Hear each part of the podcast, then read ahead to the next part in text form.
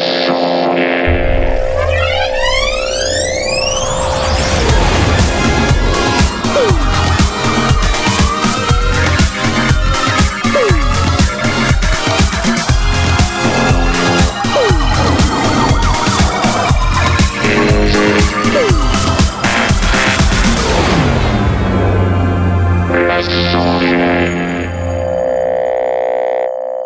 Bonsoir et bienvenue pour cette nouvelle émission des sondiers entièrement consacrée à notre thème hardware ou software. J'ai le plaisir d'avoir avec moi ce soir Asmat.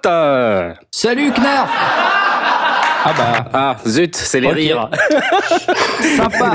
Sympa. Tu vas bien? Super, merci et toi? Excellent. Nous avons également avec nous Aspic. Le petit serpent de niveau 23. Bonsoir Aspic. un cri de Je suis en train de finir mon yaourt là. Bravo, merveilleux. Quand c'est pas les tartelettes au chocolat. C'est le problème de faire une émission à l'heure du dîner le dimanche soir. On ne peut pas regarder TF1. Ça, c'est ça. On ne peut pas euh, dîner correctement en famille. C'est quand même assez scandaleux. Je me demande bien si nos auditeurs se rendent compte, nos très très très très très nombreux auditeurs, je me demande bien s'ils se rendent compte des efforts surhumains que nous faisons pour euh, réussir à faire cette émission quand même. Hein. Et, les ah, leurs pour nous écouter. Absolument. Et euh, ce soir avec nous, donc bienvenue à Speak, euh, nous avons également, évidemment, Blast, puisque vous venez de l'entendre. bonsoir, bonsoir, bonsoir. Ça suffit, public. J'aime pas quand ça applaudit trop longtemps. tu vas bien? Il paraît que tu es fatigué. Je suis assez fatigué, ouais. Qu'est-ce que tu as fait? Raconte-nous. J'ai fait hier un gala de danse traditionnelle, donc j'ai dansé quelques heures et je suis un peu fatigué. Oh my god. Bon, mais tu peux t'asseoir là au moins. Mais là, ça, va, je suis assis, j'ai une, petite framboise sauvage qui m'attend, donc tout va bien. Ok, super. Bienvenue. Avec nous également Aurine, ce soir Aurine euh, Bonsoir Comment vas-tu Aurine? Oh bah ça va, tranquillement. Tu nous as préparé les playlists pour ce soir? Ouais, ouais, comme d'habitude. C'est la surprise, tu nous diras ça quand ça sera le moment. Tout à fait. Euh, avec nous également, euh, Paul. Bienvenue Paul Bonsoir, bonsoir à tous. Ça suffit, public. Bon. J'aime bien les applaudissements, mais pas trop. Attends un petit peu encore. Voilà, superbe. merci, merci, merci. On t'a pas trop manqué la semaine dernière, enfin il y a deux semaines Si, si, mais j'ai écouté votre émission, c'était très intéressant, donc euh, je suis à nouveau euh, heureux d'être là euh, pour cette émission. Magnifique. Nous sommes également très heureux de t'avoir avec nous. Bienvenue. Et également notre dernier animateur ce soir, Jay. Bravo. Oui. Bonsoir à tout le monde. Ça suffit. Bon. Euh, comment vas-tu, Jay? Ça va, ça va. Je suis content de vous retrouver. Quelle nouvelle du front? Eh bien, euh, euh, j'ai un Cahors à côté de moi que je laisse à boire avec modération. Voilà, et à température ambiante. Et à température ambiante, exactement. Allez, applaudissements pour le Cahors. Ouais. Et donc tout ça est très intéressant. Nous avons un thème d'émission qui, qui est à la limite du troll. Euh, qui euh, s'appelle ce soir Hardware ou Software. Et donc, on va essayer de vous parler un petit peu des avantages, inconvénients euh, des deux mondes, et puis de, de, de débattre ensemble de cet excellent et merveilleux sujet. Mais d'abord, comme à chaque émission, les news du marché. Ah, le marché cette semaine euh, est euh, très très agité puisqu'il y a eu la musique Messe, vous savez, ce fabuleux salon euh, qui a lieu à Francfort et qui regroupe un ensemble de fabricants qui viennent présenter leurs nouveautés. Alors c'est un salon qui est relativement proche du salon du NAM, le Winter NAM dont on a parlé il y a quelques semaines. donc évidemment on n'a pas énormément de nouveautés, mais quand même, il me semble quand même que là les fabricants se sont quand même bien bien bien déchirés. J'ai repéré quelques nouveautés euh, dont je vais vous parler. L'annonce de Cuba 7.5.2 pour le 9 avril, avec euh, je ne sais pas quelle nouveauté, mais Cuba 7.5.2.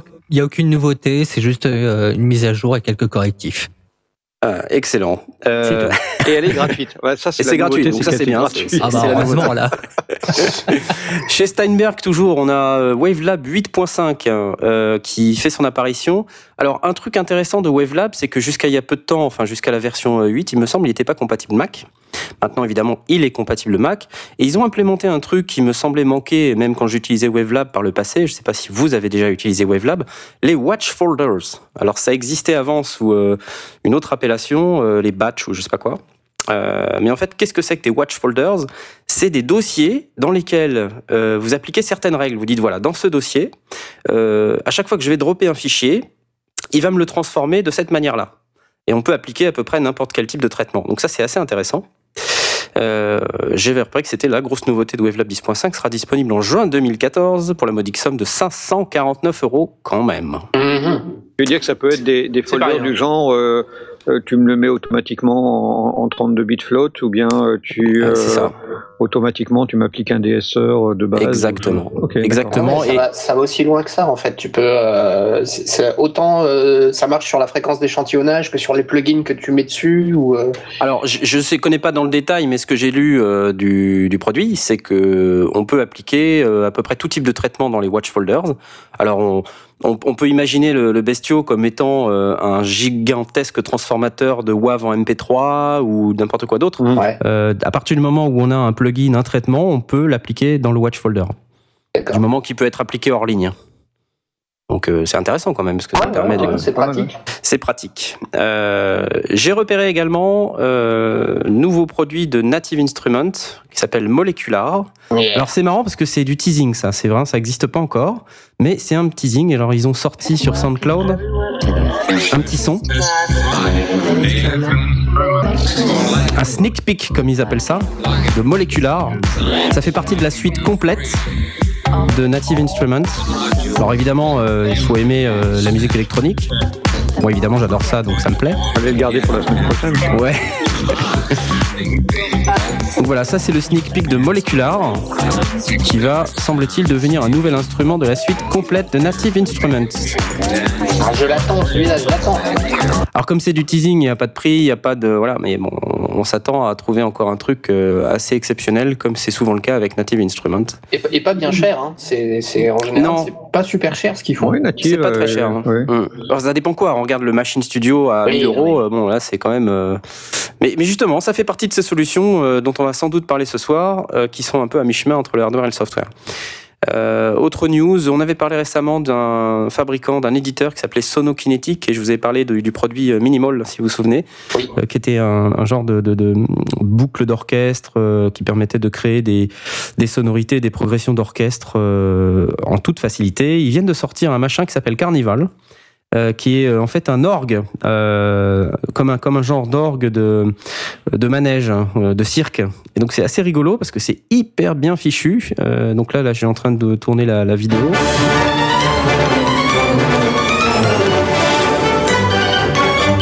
C'est sympa, hein Ah oui, j'imagine bien. Bienvenue dans les sondiers Bienvenue dans les sondiers Ce Approchez, soir, approchez. hardware contre software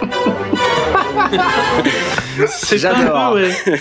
Il manquerait plus quoi, un accordéoniste et un clown, et là on a vraiment effectivement dans- les sondiers en fait. Ah, c'est super top. Et ça vaut pas cher, 69,90. Enfin, tout est Ah, relatif. ouais. Mais euh, Ça va. voilà, so- 69,90 et on a le l'orgue de manège, de cirque. euh, Enfin, c'est c'est super. Je pense que ça correspond à un usage, euh, enfin très spécifique et euh, quand on est un peu dans la dans le bruitage, la musique de film et tout ça, c'est des trucs, ça peut être utile. Qui sait? Euh, et dans les dernières news que j'ai repérées, le MPC40 Akai MK2, si vous avez repéré le MPC40, il y a 5 ans à peu près que c'est sorti le Akai MPC40, c'est cette surface de contrôle qui, euh, vous savez, est euh, complètement intégrée avec Ableton Live. Euh, moi j'aime bien parler d'Ableton Live, c'est un logiciel que j'apprécie tout particulièrement, que je trouve extrêmement bien fait. J'invite toute personne normalement constituée à euh, consulter le site d'ableton.com pour voir de quoi ce logiciel est capable. Et donc, il existe des surfaces de contrôle qui permettent d'en prendre le contrôle, justement, comme leur nom l'indique. Et euh, cette surface de contrôle commençait à dater un peu. Euh, donc, c'était, euh, je crois, 8 faders ou 9 faders, parce qu'il y avait le fader de master avec. Plusieurs boutons et surtout des pads pour lancer les scènes. Et euh, c'est vrai que euh, en 5 ans, le machin avait quand même un peu vieilli. Ils ont décidé de relancer euh, une version MK2 à 399 dollars qui va sortir en juin 2014, qui a été annoncée, présentée à la musique Messeux euh, la semaine dernière euh, qui s'appelle donc la MPC40 MK2 euh, et qui m'a l'air très très sympathique. Je vous invite à aller sur le site d'Akai pour vous rendre compte de quoi ça cause. Euh, J'en ai fini sur euh, les nouveautés du marché pour ma part. Euh, Je vais pas vous parler trop quand même de électron, quand même un petit peu d'électron, euh, qui sur la musique Messeux, vous vous rappelez que sur le, salon le NAM, le Winter NAM, ils avaient annoncé des nouveaux des nouveaux produits qui sont très très en vogue, très en vue en ce moment, des, synthétiseurs matériels qui sont également des séquenceurs avec tout un tas de fonctionnalités pour le live. Euh, et là, en fait, ils ont annoncé euh, produit qui vient interfacer l'ordinateur avec le, avec le logiciel. Euh, le logiciel avec le matériel, pardon. Et ça s'appelle Overbridge. Donc en fait, qu'est-ce que c'est? C'est de l'intégration. euh, et c'est complètement dans le sujet de notre, euh, de notre émission d'aujourd'hui. On a là une boîte qui est complètement hardware avec tout un tas de fonctionnalités et ils, sont, ils ont créé un logiciel qui communique avec la boîte. Et donc, on est dans cette forme de solution qui est à la fois hybride et à la fois hardware. Donc, qui va encore un cran plus loin par rapport à des solutions dont on va parler ce soir. Overbridge, je vous invite à aller voir ce que c'est. Donc, c'est euh, quand vous, connaissez un petit peu les solutions électrons, les séquenceurs électrons. Euh, Overbridge va vous permettre maintenant de discuter avec votre ordinateur et d'avoir une intégration euh, complète du produit dans votre station de travail audio numérique. Ça a l'air d'enfer. Je vous invite à aller voir. Overbridge de Electron. J'ai terminé. Blast, tu avais quelque chose, il me semble. Un peu dans le même esprit euh, de, de boîte hybride et de, et de, de solutions euh, assez innovantes, ou, ou en tout cas qui apportent des, des choses nouvelles. Euh, Il y a SM Pro Audio qui a sorti, ses, qui a annoncé sur Music Messe ses, ses UMix. Euh, alors, ce, ils appellent ça des, des mixeurs euh, euh, à distance, quelque chose comme ça, des tables de mixage numérique à distance. Euh, ça existe dans, dans divers, divers formats. Il y a quatre entrées, euh, 8 entrées, 12 entrées, 16 entrées, 24 entrées, avec Euh. des fonctions différentes. Et, et- et le, le truc qui est intéressant, c'est que ça ressemble à ni plus ni moins à une carte son. Il y a grosso modo que les entrées. Et euh, pour le reste, c'est géré via l'ordinateur. Mais au lieu d'être géré via un driver habituel dédié, euh, installé sur le logiciel, c'est directement accessible en HTML5. Donc euh, le, le logiciel est dans la boîte. Euh, on accède à l'adresse IP de, de, de, de la, de la boîte Du logiciel. de, de, Mhm. de- non, de, de boîte hardware. D'accord. Et là, on a accès euh, via HTML5, donc avec Chrome ou Opera, à tous les faders, tous les, tous les plugins, toutes les fonctions. Il y a des, des DSP intégrés pour pouvoir euh, appliquer des fonctions en, en interne. Mmh, mmh. Donc on a à la fois une boîte hardware, mais aussi l'accès via l'or- via l'ordinateur de la manière la plus euh, neutre et, et- et ne dépendant pas d'un driver ou d'une installation. Du coup, c'est compatible avec euh, une tablette, avec un ordinateur portable, avec un ordinateur classique, avec euh, dans tous les systèmes d'exploitation. Tant qu'on a un butineur euh, qui, qui est compatible HTML5, euh, tout va bien et c'est super facile. Donc c'est un peu nouveau. Enfin, c'est c'est une de, de ces approches qui permettent un petit peu de, de mettre du software dans le hardware et vice versa. Euh, c'est pas inintéressant, c'est à suivre en tout cas. D'accord. Et alors les, les, les prix euh, pour, pour indication, donc la, la version dite mini euh, qui a 8 entrées euh, vaut, vaudra 200 euros et la version la plus élevée à 24 entrées sera à 1000 euros. Donc on est dans des dans des dans des prix relativement raisonnables. euh, Enfin on est on est dans oui on est dans les prix tout à fait euh, Et je vois en fait là sur le site, il y a, euh, il y a carrément un iPad en fait. On peut le contrôler avec l'iPad. Tu peux le contrôler avec ce que tu veux tant que tu as un Chrome ou un Atomic ou un Opera. euh, D'accord. un- euh, tu- c'est c'est ton browser qui, euh, qui accède à l'adresse IP et donc Ouais. à partir de là, bah, tu as une page avec euh, la possibilité d'utiliser les faders de, de volume, les mutes, etc. Ou Mhm. de- de- de- de- de- d'utiliser ça comme une surface de contrôle si tu as un iPad ou, euh, ou n'importe quelle surface de contrôle tactile, tu, bah, tu accèdes au bouton de, la, même- de cette manière-là ou à la souris. Enfin, c'est c'est complètement libre. Donc du coup, c'est assez intéressant parce que euh, étant complètement affranchi de la plateforme et affranchi même de, de l'installation d'un driver, puisque tout est dans la boîte, eh ben, euh, on achète la boîte et, euh, et ça fonctionne. Ouais. Euh, Mmh. alors, ça- ça- en plus, ça bosse en Wi-Fi et en- il y a, il y a une prise Ethernet classique. Ah, c'est ce que j'allais peut- demander en fait. on peut y accéder en, ça. Wi-Fi ou bien se, se- se connecter en filaire si, si on préfère en fonction de- des, des circonstances. Mhm. Donc, non, c'est vraiment euh, assez sympa. Excellent. Et ça vaut combien? Vous nous avez dit 200 Donc euh, 200 pour le pour le, le mini à 8 entrées et 1000 pour le, le grand à 24, puis le prix intermédiaire euh, qu'on Et pour les disponible 12 et 16. tout de suite Et c'est à peu près disponible tout de suite ou, euh, ou très bientôt, je me souviens pas, mais bon, c'est D'accord. c'est un- c'est une annonce de musique messeux, donc euh, en, en tout cas les boîtes étaient présentes. Euh, je crois qu'il y a encore des, des choses qui sont en, en finition, donc je suis pas sûr que ce soit disponible tout de suite. D'accord, d'accord, d'accord. SM Pro Mais Unix. Oui, vas-y J'ai Paul. une petite question, c'est c'est- est-ce qu'on peut bidouiller entre guillemets ce qui est déjà dans la boîte ou est-ce que c'est euh, parce que enfin moi moi n'y connaissant pas grand chose, j'ai envie de savoir un peu ce qui fait, ce qui se passe dans la boîte. Est-ce que je peux le faire ou tu penses ou pas? Non, non, il n'y a aucune raison que tu le fasses, pas plus que euh, tu n'ouvriras euh, la- la- la- une boîte contenant que des composants électroniques pour essayer de comprendre euh, comment un condensateur est, est relié à, à une diode ou un truc comme ça. Donc non, pas spécialement. C'est c'est pas fait pour. Hmm, Alors peut-être qu'à un moment donné, on, on- il y aura, il y aura des, des, des portes arrière et des, des moyens de, de, de fixer. Il y, a, il y a un certain nombre de choses que, que l'on peut appliquer. Comme je dis, il y a des DSP. Alors certains apparemment sont natifs. Je ne vais, pas- je vais pas regarder dans, dans, dans le détail tout ce que ça proposait, tant que elles ne sont pas encore sur le marché. Il n'y a pas eu encore de reviews. Mais euh, le, le, il existe des, des effets. Tu, tu vas, normalement, on devrait pouvoir charger nous-mêmes nos propres VST euh, dans un certain nombre de, de canaux disponibles, en, plus ou moins en fonction de la de la de, de la de la qualité, enfin de de, du- de la gamme d'appareils. Mais euh, il y aura aussi effectivement des scènes et des, et des effets qui sont internes à, à la boîte, et tout ça sera logiciel dans une boîte qui a et toute D'accord. la partie euh, préampli, hardware et Tout configuré, ok. D'accord, ok. Ok, d'accord. Excellent, bah merci Blast. Euh, donc pour cette euh, nouveauté du marché, Aurine, tu Oui. voulais nous parler d'une batterie, c'est ça? Ouais, donc euh, moi je restais dans le software en vous parlant euh, d'Easy Drummer 2. On en avait déjà parlé vite fait d'Easy Drummer euh, dans l'émission Mhm. Zero. Ouais. Euh, Qu'en fait, euh, dans pas longtemps, va sortir donc la version 2 d'Easy Drummer.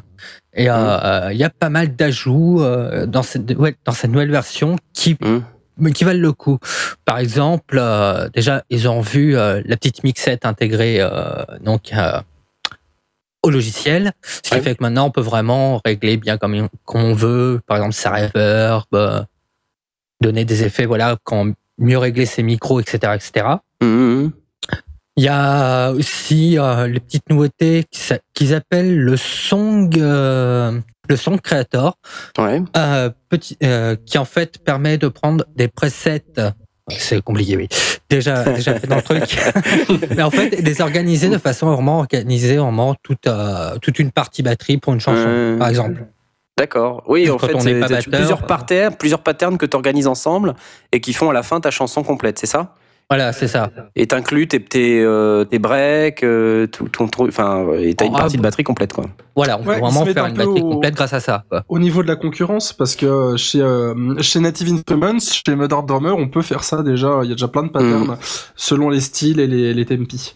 Oui, bien sûr, mais euh, faut dire que le premier Easy, euh, Drummer euh, date d'il y a quand même quelques années. Hein. Ouais, Tout à fait. Et oui, on dit tempi, il faut le savoir. Euh, merci Aspic. On dit Une démo. aussi. Une démo. on dit spaghetti. Démo. Et, pareil, ils ont vu les sons de la batterie, euh, quelques grooves, etc. Il a l'air beaucoup plus complet qu'avant. En tout cas, c'est la première fois que j'entends une batterie jouer du piano et chanter aussi bien. C'est ça. C'est ce que j'allais dire. Quel rapport avec les batteries Ça, elle est derrière, on entend. Ah. Ouais. C'est de la batterie, quoi. ouais, c'est du punchak. Ouais, Jack. Romy, attendez, Romy.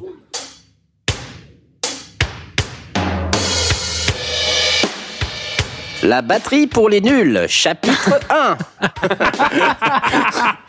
C'est vrai que ça West fait un peu Coast. cette. West Coast.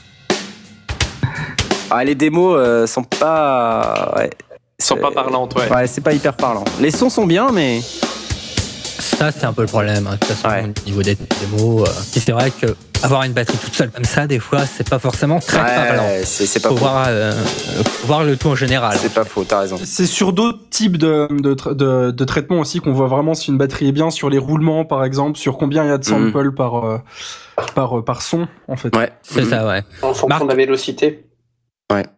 Tout à Et, fait. euh, disons que c'est vrai que euh, le désavantage d'Easy Drummer, c'est qu'il joue pas euh, dans la dans la cour. euh, Vas-y, je te mets des gigas de données euh, pour, un, Oui. pour un seul son. Oui, parce qu'on parle d'un logiciel qui est quand même pas hyper cher, là. Non, il coûte euh, 130, euh, 139 euros. 139 euros. Donc oui, c'est quand même pas, euh, c'est quand même pas une pas la grosse somme. hein. Ah non, c'est euh, c'est un programme qui est pas cher et qui fait un très bon boulot. Voilà. Donc quand on cherche une batterie qui sonne euh, euh, plutôt réaliste, euh, plutôt bien, pas cher, voilà. Easy Drummer. Alors il y a la version 2 qui arrive et c'est dispo quand alors? Le C'est- 6 mai, Le 6 mai pour 139 euros. c'est ça. Magnifique. Merci Aurine. Il n'y a pas de quoi. Euh, Asmot, Ouais, alors euh, moi je décidément je fais comme tout le monde parce que c'est pas euh, un produit, c'est c'est plutôt un article euh, sur lequel je suis tombé sur Audio Fanzine Mhm. qui est assez raccord avec le thème de l'émission de cette semaine puisqu'il s'appelle euh, l'enregistrement direct ça sonne aussi. Donc en fait euh, euh, ils disent si vous sondez un groupe d'ingénieurs du son et de producteurs en leur demandant quelle est la meilleure façon d'enregistrer une guitare électrique euh, quasiment tout le monde répondra que euh, il faut coller un micro devant un ampli à lampe et jouer à fond la caisse. Alors ils expliquent que euh, pas forcément en fait, pas forcément. Tu peux très bien brancher ta ta guitare euh, dans la carte son et puis euh, faire le travail derrière avec des plugins et trucs comme ça. Donc c'est pour les débutants, donc c'est relativement sommaire, mais ils donnent euh, ils donnent des liens vers euh, vers des, si- des simulateurs d'ampli qui sont pas mal, vers des des articles sur le réamping, etc. Donc c'est un c'est un bon moyen de rentrer dedans en fait. Voilà. D'accord. Et euh, donc l'URL, euh, on va poster cette URL sur euh, Twitter. Et n'hésitez pas d'ailleurs, hein, on vous rappelle à chaque émission, si vous voulez interagir avec nous, euh, vous tweetez avec le hashtag dièse les sondiers, dièse E L-E-S-S-O-N-D-I-E-R-S, et on jette un œil sur Twitter et on essaiera de vous répondre pendant l'émission, évidemment. Euh, merci à Smot pour euh, cette news. Donc je pense que on a fait le tour des news du marché. Je pense que maintenant ça va être le moment pour nous de passer au thème principal de notre émission, hardware ou software. Jingle. Je le savais, je le savais avant même que t'appuies sur le bouton. Je le savais que t'allais faire ça. Ah, je savais que tu l'aimais, hein, ce jingle. Ouais. ouais, ouais. Mais qu'est-ce que t'aimes pas? Il est très bien ce lion en fait. Tu vois, ça nous rappelle un peu Fort Boyard et tout. Justement, génial, c'est ça hein. le problème. Ah C'est ça. d'accord, ok. C'est des tigres, Fort Boyard. Boyard. Ben oui. C'est vrai, c'est des tigres. Oh, Ça y est, on joue sur les mots. Non mais voilà, bon, alors, ok. Alors, hardware ou software? Euh, Ce qu'on vous propose ce soir, c'est euh, d'aller un petit peu plus avant dans ce thème euh, qui, est, euh, qui est très compliqué. Parce qu'en réalité, euh, depuis que les ordinateurs euh, ont la puissance qu'ils ont, euh, depuis que les musiciens essaient désespérément d'embarquer de plus en plus de fonctions dans leur ordinateur, puisqu'ils voient cet euh, appareil comme étant quelque chose d'utile dans le cadre de leurs activités, euh, on voit fleurir de plus en plus d'offres logicielles, et les gens se posent des questions de manière totalement légitime. Faut-il que j'aille vers du logiciel? Alors les détracteurs des deux types de solutions sont très nombreux. Alors on va certainement pas conclure ce soir sur faut-il aller vers du logiciel ou euh, vers du matériel. Euh, cependant, ce qu'on pourra faire éventuellement, c'est vous donner quelques clés, quelques idées sur euh, pourquoi vous pourriez, dans votre cas spécifique, vous pencher plutôt vers du logiciel ou plutôt vers du matériel. Ce qu'on propose, c'est de commencer par le logiciel et d'expliquer qu'est-ce qui fait qu'aujourd'hui on a envie d'aller vers du logiciel. Alors, ça va être un petit peu différent des émissions précédentes. Euh, on va pas demander à quelqu'un de prendre la parole euh, dans l'assistance parmi les sondiers euh, pour expliquer, mais c'est plutôt, on va discuter ouvertement, hein, messieurs les sondiers. Enfin, moi, je vais donner, je vais commencer par donner mon avis, puis vous allez donner le vôtre. Euh, Enfin, pour moi, les raisons qui font qu'on va vers du logiciel, très simplement, euh, de manière toute bête, c'est que c'est moins cher. Voilà, ça c'est mon premier argument. Qu'est-ce que vous en pensez? Je Ouais. pense- Oui, indéniablement. oui. Oui. Je, je pense que c'est aussi une question de euh, quand c'est pas une question que de pas cher, c'est une question de vo- volonté aussi de découvrir effectivement euh, d'abord la musique et ensuite de passer plus tard quand on a de l'argent sur du hardware. Mais c'est un commencement. Moi, je pense plus que le, plus que le logiciel, c'est un commencement pour aller plus loin ensuite et pour commencer. Qui fait que je dis que c'est moins pas. cher, en fait, c'est je, je, vous, je vous taquine un peu parce que c'est pas, c'est pour générer des réactions. Je, je vais être totalement honnête et Bah, transparent. attends, avec vous. attends, moi je voudrais juste dire un truc, c'est que il il existe des plugins et des effets qui sont gratuits. Euh, le matériel gratuit, j'ai pas encore vu en fait. Donc euh, C'est ça. C'est- c'est- moins cher. Tu as pas, tu as pas vu le matériel gratuit parce que t'as pas le camion. Tu sais, il faut que ça tombe du camion. ou l'ami, effectivement. ou l'ami. Ou un ami, euh, un ami riche. hein. Et ça ne Tu sais, se on a déjà un télécharge peu pas parlé. sur Torrent. Non. Non, et c'est mal, il- faut pas le faire. faut pas le Euh, faire. Sinon, Télécharger du hardware. putain, cette émission, ça commence mal. Ouais. Non mais, enfin récapitulons. euh, on, on dit ouais c'est moins cher, etc. Je, je, je vous taquine un peu, je fais exprès, je veux juste générer des réactions. Euh, Aujourd'hui dans les dans les logiciels, enfin dans les fonctions euh, de du, du home studio, euh, on a quoi? On a le magnétophone, euh, évidemment le micro logiciel ça n'existe pas. C'est forcément du matériel, mais on a quoi qu'on a des, modélisations de micros, on pourra peut-être en parler. donc le magnétophone, qui est finalement notre station de travail audio numérique. on a la, la, table de mixage pour pouvoir mélanger nos sons, les organiser entre eux, et puis faire que notre programme audio devienne intéressant en le mixant. On a des instruments dont on a un petit peu parlé dans les précédentes émissions, et on a des effets euh, qui peuvent être des effets euh, qu'on met en série ou qu'on met en, parallèle de nos messages audio. Et tout ça, au fait, aujourd'hui, existe en, logiciel. Et auparavant, on, on s'occupait même pas de savoir si ça existait en logiciel. On avait une boîte et puis c'est tout. On faisait sortir le son de la table de mixage ou du magnétophone. Euh, on rentrait dans le magnéto, on sortait du magnéto, on allait dans la table de mixage, euh, éventuellement on branchait les instruments dans la table de mixage, on sortait de la table de mixage pour aller dans les effets, puis on revenait dans la table de mixage pour mixer l'ensemble. ça a été câblé physiquement. Câblé physiquement. Après, on a effectivement des, des appareils qui se sont équipés de d'entrée-sortie numérique pour éviter de sortir du domaine numérique, pour euh, évidemment éviter de perdre en qualité, puisque cette étape de conversion finalement dénature le son. Euh, à chaque passage euh, dans l'un des deux mondes. Euh, et donc aujourd'hui, qu'est-ce qui fait qu'on a envie de faire du, d'avoir du logiciel c'est, un côté pratique, c'est, plutôt facile, non? Qu'est-ce que vous en dites? Qu'est-ce que t'en dis, toi, Blast? Mais, moi, c'est, une des raisons pour lesquelles j'avais pas mal, quand, en fait, quand j'ai débuté en home studio, j'ai acheté un petit peu au bonheur la chance, comme je le disais précédemment, par sur eBay ou, ou d'occasion. J'ai acheté pas mal d'équipements qui étaient bien, qui avaient de bonnes cotes et qui avaient surtout un prix intéressant. Et c'est des appareils qui actuellement, je ne m'en sers absolument plus du tout.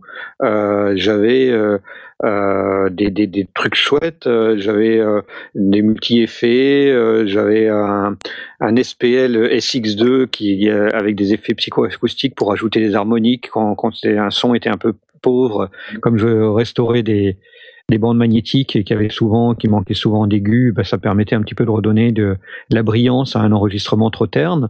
Euh, c'est des, des, équipements qui, qui, actuellement sont dans mon rack et ne, et ne sont plus jamais allumés. Euh, à partir du moment où j'ai trouvé, et à chaque fois que j'ai trouvé l'équivalent en logiciel, j'ai complètement arrêté d'utiliser de, le, le, le, le, matériel. le matériel correspondant du coup, euh, et, l'autre raison pour laquelle je le fais pas, c'est que euh, même si parfois le logiciel n'était pas forcément du niveau de qualité de certains des équipements que j'avais, je pas que des équipements euh, sympas comme le SPL, j'ai aussi des, des, trucs beaucoup plus basiques, c'est que forcément je me retrouvais à passer par une, une conversion analogique numérique parce que des appareils avec entrée numérique, c'est pas la même gamme de prix. Et, euh, et, du coup, bah, j'y perdais en, en, conversion ce que j'allais gagner en, en, qualité de traitement. Du coup, autant rester dans la machine et trouver une certaine cohérence, et puis avoir tout sous la main, tout sous les yeux, la, la possibilité de revenir en arrière. Moi, c'était. Euh, Donc il y a un côté euh, pratique, c'est ça? Il y a, un, côté, ultra pratique. Et puis le, le, la, la, possibilité de, de faire CTRL Z, de revenir en arrière. Ouais, CTRL Z, ouais. On a qu'on n'a pas ou POP Z si mm -hmm. pour les maqueux. Euh, j'ai pas. Euh, enfin, je n'ai, actuellement, et je dis pas que ça changera pas dans le futur, mais en matière de home studio, euh, pour tout ce que je fais, je n'utilise plus le hardware, hormis la partie micro euh, et micro carte carte son euh, ou le magnétophone si je récupère des bandes magnétiques euh, et les moniteurs, c'est tout. Le reste, c'est dans la mmh. machine. Et je vais poser la question différemment peut-être pour que ce soit que tu puisses aies l'occasion de peut-être plus expliquer. Euh, qu'est-ce qui ferait qu'aujourd'hui, tu aies envie de revenir sur le hardware? Sur tes, tes, fameux, fameux, hardware que tu as, mis de côté là. Pourquoi Qu'est-ce qui ferait que un jour tu, tu, les rallumes Tu veuilles les rallumer? Il y, a un élément qui est vraiment bien en hardware, c'est que ce sont des boutons physiques. Enfin, on les, on les a sous. Il y a un côté tactile qui permet de sentir sentir la course d'un fader, de sentir la, la rotation d'un potard et, -huh. et, de, et de, de, sentir même, même la vitesse avec laquelle on tourne. C'est tout à fait -huh. différent quand on doit poser son, son, son, sa souris sur un, sur un curseur et le bouger. On n'arrive pas à sentir, sauf, sauf à y, vraiment y mettre ses yeux et du coup à ne pas vraiment écouter. Là, on peut fermer les yeux, tourner un potard jusqu'à ce qu'on trouve -huh. le sweet pot qu'on cherche. Et ça, ça peut être. alors, on, reviendra en troisième partie sur les, sur les hybrides qui peuvent euh, contrebalancer ça.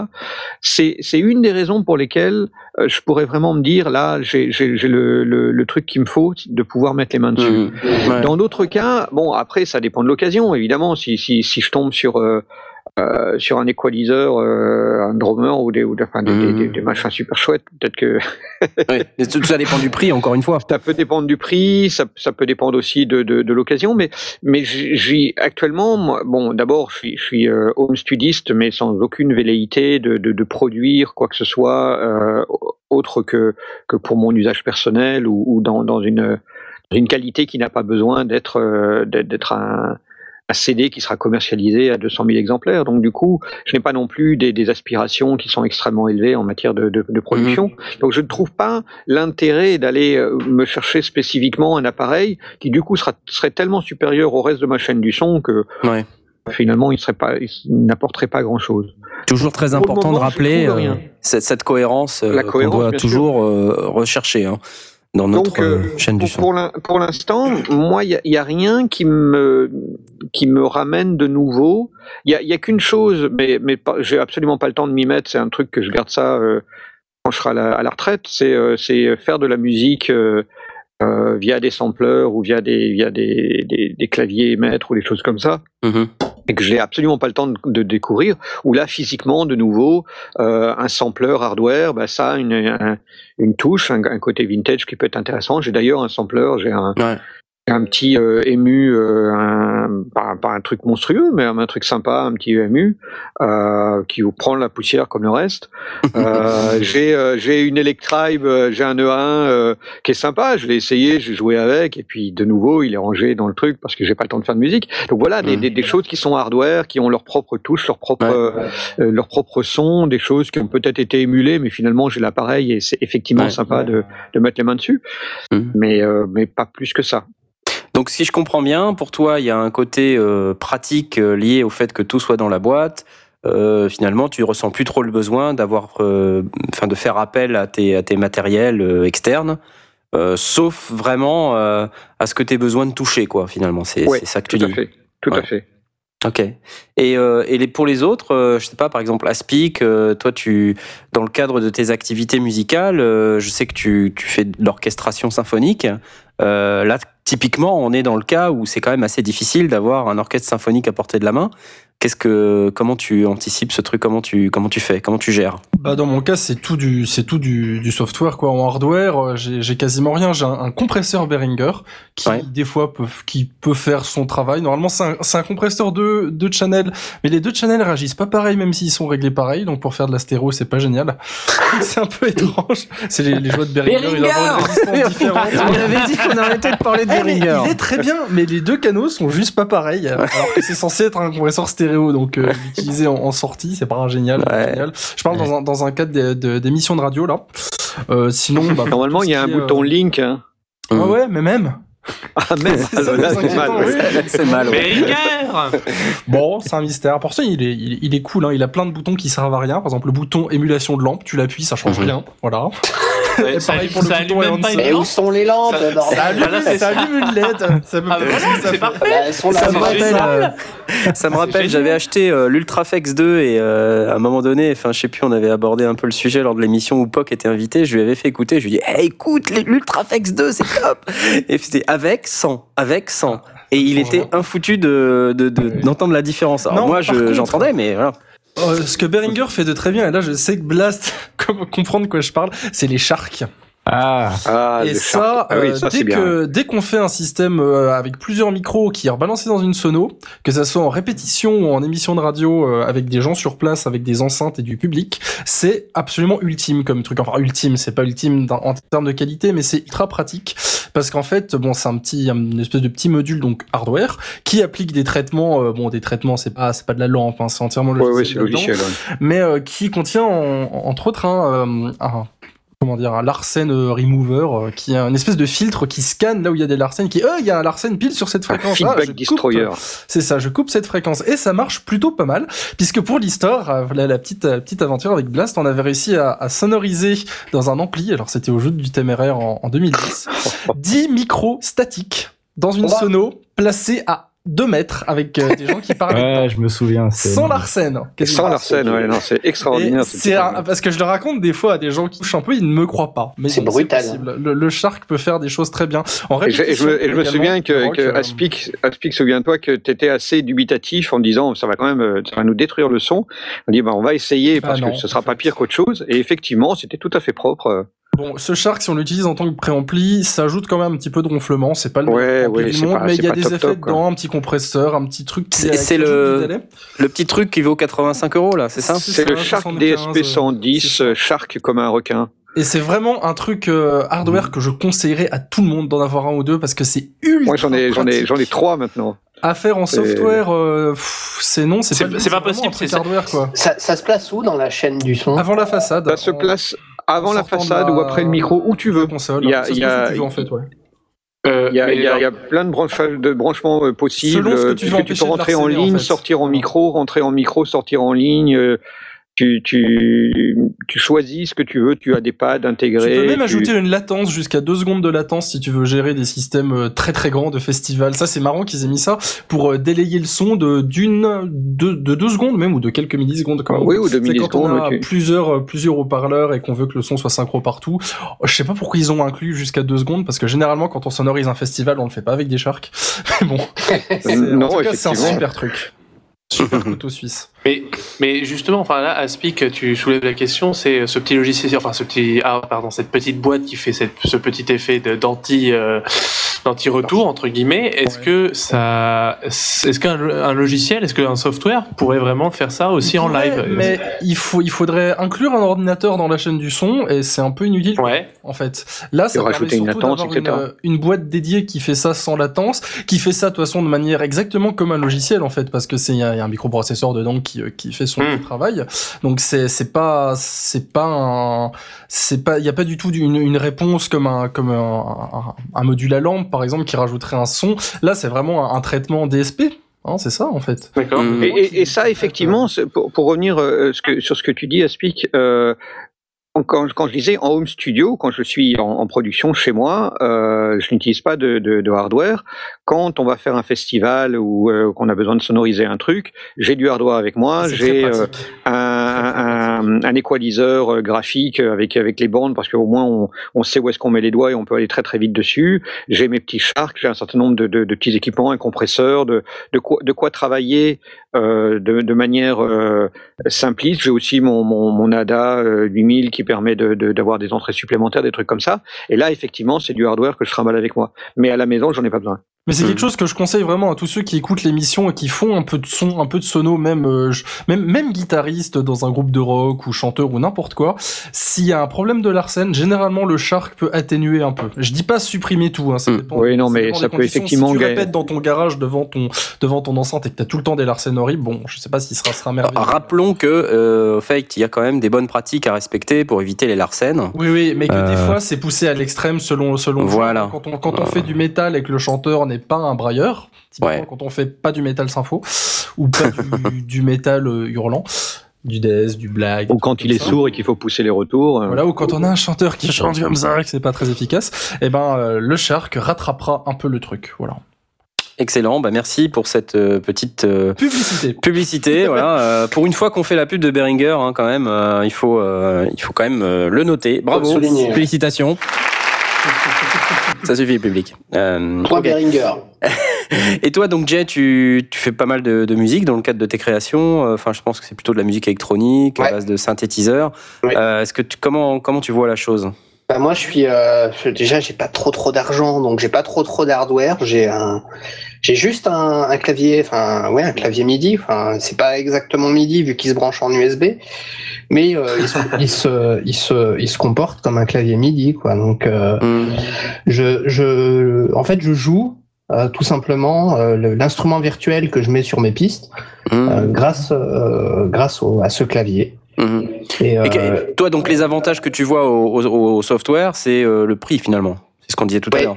Ouais, ouais. Le prix, Mm. et puis surtout, si j'ai envie euh, de d'avoir euh, trois ou quatre compresseurs différents parce que euh, bah, parce qu'ils vont sonner différemment euh, selon que, que, je les pousse à fond ou pas. Il y en a qui vont avoir, qui vont colorer euh, euh le, le, son. Il y en a qui vont euh, plus avoir donné un son un peu plus chaud, d'autres un son un peu plus saturé. Et si ce que j'utilise beaucoup le, le, les, les, sons saturés, parce que j'aime j'aime bien, et des fois c'est ce que je recherche.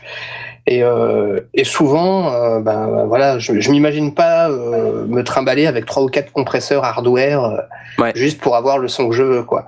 Ouais. Donc ça, c'est aussi pour ça que j'aime bien le software parce que tu peux mmh. embarquer plein plein d'effets, tous les effets que tu veux. ça ouais, revient, donc, ça, ça, revient moins cher aussi que, que d'acheter en, en, hardware et ça prend moins de place. Ça prend moins de place, ouais. C'est il y, y, a un côté pratique euh, certain, un, un, côté financier euh, certain également. Euh, ouais. On avait d'ailleurs euh, lors de notre émission sur l'audio en tout gratuit ou presque abordé un peu le sujet et on a des, des, des instruments euh, qui sont tout à fait intéressants pour pour leur prix, surtout s'ils sont gratuits. Mmh, mmh. Et il y, y, a des produits gratuits qui sont très bons hein, et qui, qui n'ont pas à rougir de, de, des tout autres. Tout à fait. N'hésitez pas à écouter notre émission, euh, l'audio en tout gratuit ou presque, ouais. disponible sur le microsite des sondiers évidemment ou sur le replay de Synops Live, synopslive.net slash ls euh, et ou slash replay voilà tout simplement ça, ça fonctionne bien aussi. De toute façon si nous écoutent c'est qu'ils sont déjà sur Synops Live. Absolument ouais donc euh, mmh. ça, ça, rime à rien de, de, de dire euh, voilà. Bon, bref. Euh, Asmot toi tu dans le cadre des activités euh, finalement est-ce que le logiciel c'est quelque chose qui t'attire ou t'es plus t'es plus hardware? Moi, je suis plutôt hardware, mais je dois reconnaître euh, certaines qualités au logiciel quand même. C'est vrai que comme disait Jay, là, euh, pourquoi acheter un, un, un, ou plusieurs composants qui vont prendre de la place, comme une reverb ou un compresseur, quand tu peux avoir tout en plugin? Euh, quand tu es en home studio, euh, c'est vrai que tu as peut-être euh, c'est des, des comment dire des composants que tu, tu vas pas t'en servir tout le temps, donc euh, c'est peut-être pas mal de l'avoir en logiciel, surtout si tu t'en sers euh, pas si souvent que ça. Euh, ce qu'avait DJ aussi qui était pas mal, c'est le, le coût du clavier maître. Moi j'ai ça mmh. aussi, j'en fais pas beaucoup. alors je, je vois pas l'intérêt de m'acheter un synthé qui fait un ou plusieurs sons. J'ai juste un clavier que j'ai payé, je sais pas 50 euros et dessus je mets des je mets des plugins gratuits de synthé, de machin, de trucs comme ça, et ça marche très bien. Honnêtement, euh, ça, ça fait le job quand il y a besoin de faire le job. Euh, euh, D'autres trucs euh, que, que, je trouve sympa aussi au niveau des plugins, euh, c'est que ça te permet de travailler euh, la nuit. Ça a l'air con comme ça, mais mmh, quand tu fais de la guitare ou quoi, par exemple, moi ouais. je rentre tard du boulot, je peux je peux difficilement euh, mettre le son à fond la caisse, euh, passer 20 heures. Bah, pourquoi? Bah, je le, je le, je le fais. Pour l'instant, il y a je personne qui a râlé, mais euh, mais euh, ouais. ça, ça, ça, peut devenir violent. Et le fait de pouvoir travailler au casque euh, comme ça la nuit, c'est c'est pas mal. Et ouais. euh, et puis pouvoir faire contrôle Z aussi, effectivement. Ah oui, contrôle Z aussi, c'est c'est un bon argument, je trouve. Ça c'est sûr. Hein. Mm-hmm. Ctrl Z effectivement ou Pomme Z pour les maqueux. Et puis et puis euh, alors je sais après je connais pas beaucoup le, le hardware mais euh, si s'il y a un effet à un moment donné qui est sur une piste qui me plaît plus, je le désactive, je décoche la case et euh, et les, les réglages restent. Alors après, je sais pas si en hardware euh, ça change ah, quelque si, on chose. Peut, on peut, on peut en faire. Hardware, si tu tournes pas le bouton, ça reste. Hein. Ouais, mais enfin, tu peux, tu peux désactiver aussi. Tu, tu mutes la piste, ouais, ou tu, enfin, voilà, tu, tu bypasses ça. Ça, euh, en fait, je pense que c'est surtout quand tu as un logiciel d'effet, euh, c'est surtout pour moi, le logiciel a un avantage certain, c'est que tu peux en mettre plusieurs instances. Et tant que tu as de la puissance, ouais. euh, tu, tu, peux toujours en rajouter. Alors que quand tu as un équipement hardware, souvent il est limité en capacité. Mmh. Tu peux pas, quand tu as, je sais pas, un Ensoniq DP4+, un appareil que j'ai possédé et que j'ai revendu euh, avec, avec regret, et je le regrette tous les jours. Euh, c'était une super reverb, quatre canaux euh, qu'on pouvait combiner. On pouvait faire deux canaux stéréo, euh, on pouvait faire quatre canaux mono. Enfin bref, c'était super. J'adorais ce truc. Le problème, c'est que c'était jamais que quatre canaux. Euh, et donc, si je voulais six reverb, ben, je l'avais dans l'os.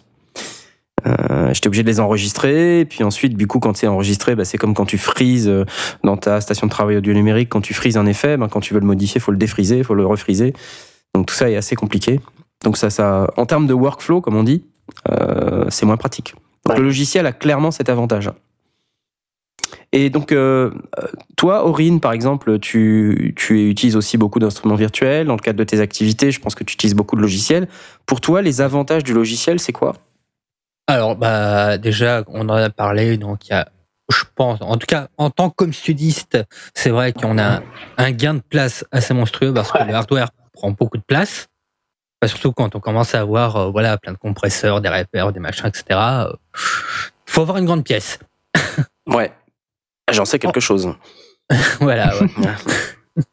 Puis euh, c'est vrai qu'aussi l'avantage, euh, bah, en tout cas du software par rapport à du hardware, c'est qu'il y a certains, on va dire, logiciels qu'on trouve pas en hardware. Mhm. Tu, tu as des exemples en tête ou? Tu, tu Euh. veux dire des, des trucs qui, qui sont complètement innovants, peut-être des, des, des outils euh, qui n'existent complètement pas du tout en hardware, c'est ça? C'est ça, ouais. J'ai un truc pas en tête, moi, Moi, euh, j'ai un exemple en tête euh, que j'ai j'ai acheté personnellement. C'est un, un produit qui s'appelle euh, S-Layer de Twisted Tools Ouais. et euh, qui, est, qui est un truc absolument euh, hallucinant. Euh, je vais essayer de vous faire écouter. C'est un, un processeur de- d'effets euh, qui va prendre des, des morceaux de son, les agencer ensemble, mais de manière euh, intelligente, avec plein de boutons pour contrôler euh, où va quoi, euh, quel bout de, de, de sample va à quel moment, et ça, c'est absolument incroyable. J'ai essayé de vous faire écouter. Ça, te, truc. ça te déconstruit un signal de manière intelligente et, et harmonique, enfin Ouais. harmonieuse, et que tu peux contrôler, je crois. Tu peux Ça, ça- contrôler cette euh, ça déconstruction. n'existe pas. Enfin, je je je, trouve pas de d'équivalent hardware et Je sais pas, ça le- coûte rien. Ça coûte 69 euros. Il y a, il y a un Euh, truc euh, sur Ableton qui s'appelle le beat repeater. Est-ce que euh, ça existe en hardware, ce, ce genre de choses? Et est-ce que ça fonctionne de la même façon Oui, ou- oui, tu as euh, tu as avec les les cas de Korg un équivalent du beat repeater. Hmm. Les cas oscillators, donc des petites boîtes carrées avec euh, une surface de une surface tactile et plusieurs effets intégrés. Mais je vais essayer de vous faire écouter le les sound démos, c'est incroyable de Twisted Tools euh, S-Layer. Voilà un exemple de truc qui n'existe pas en hardware.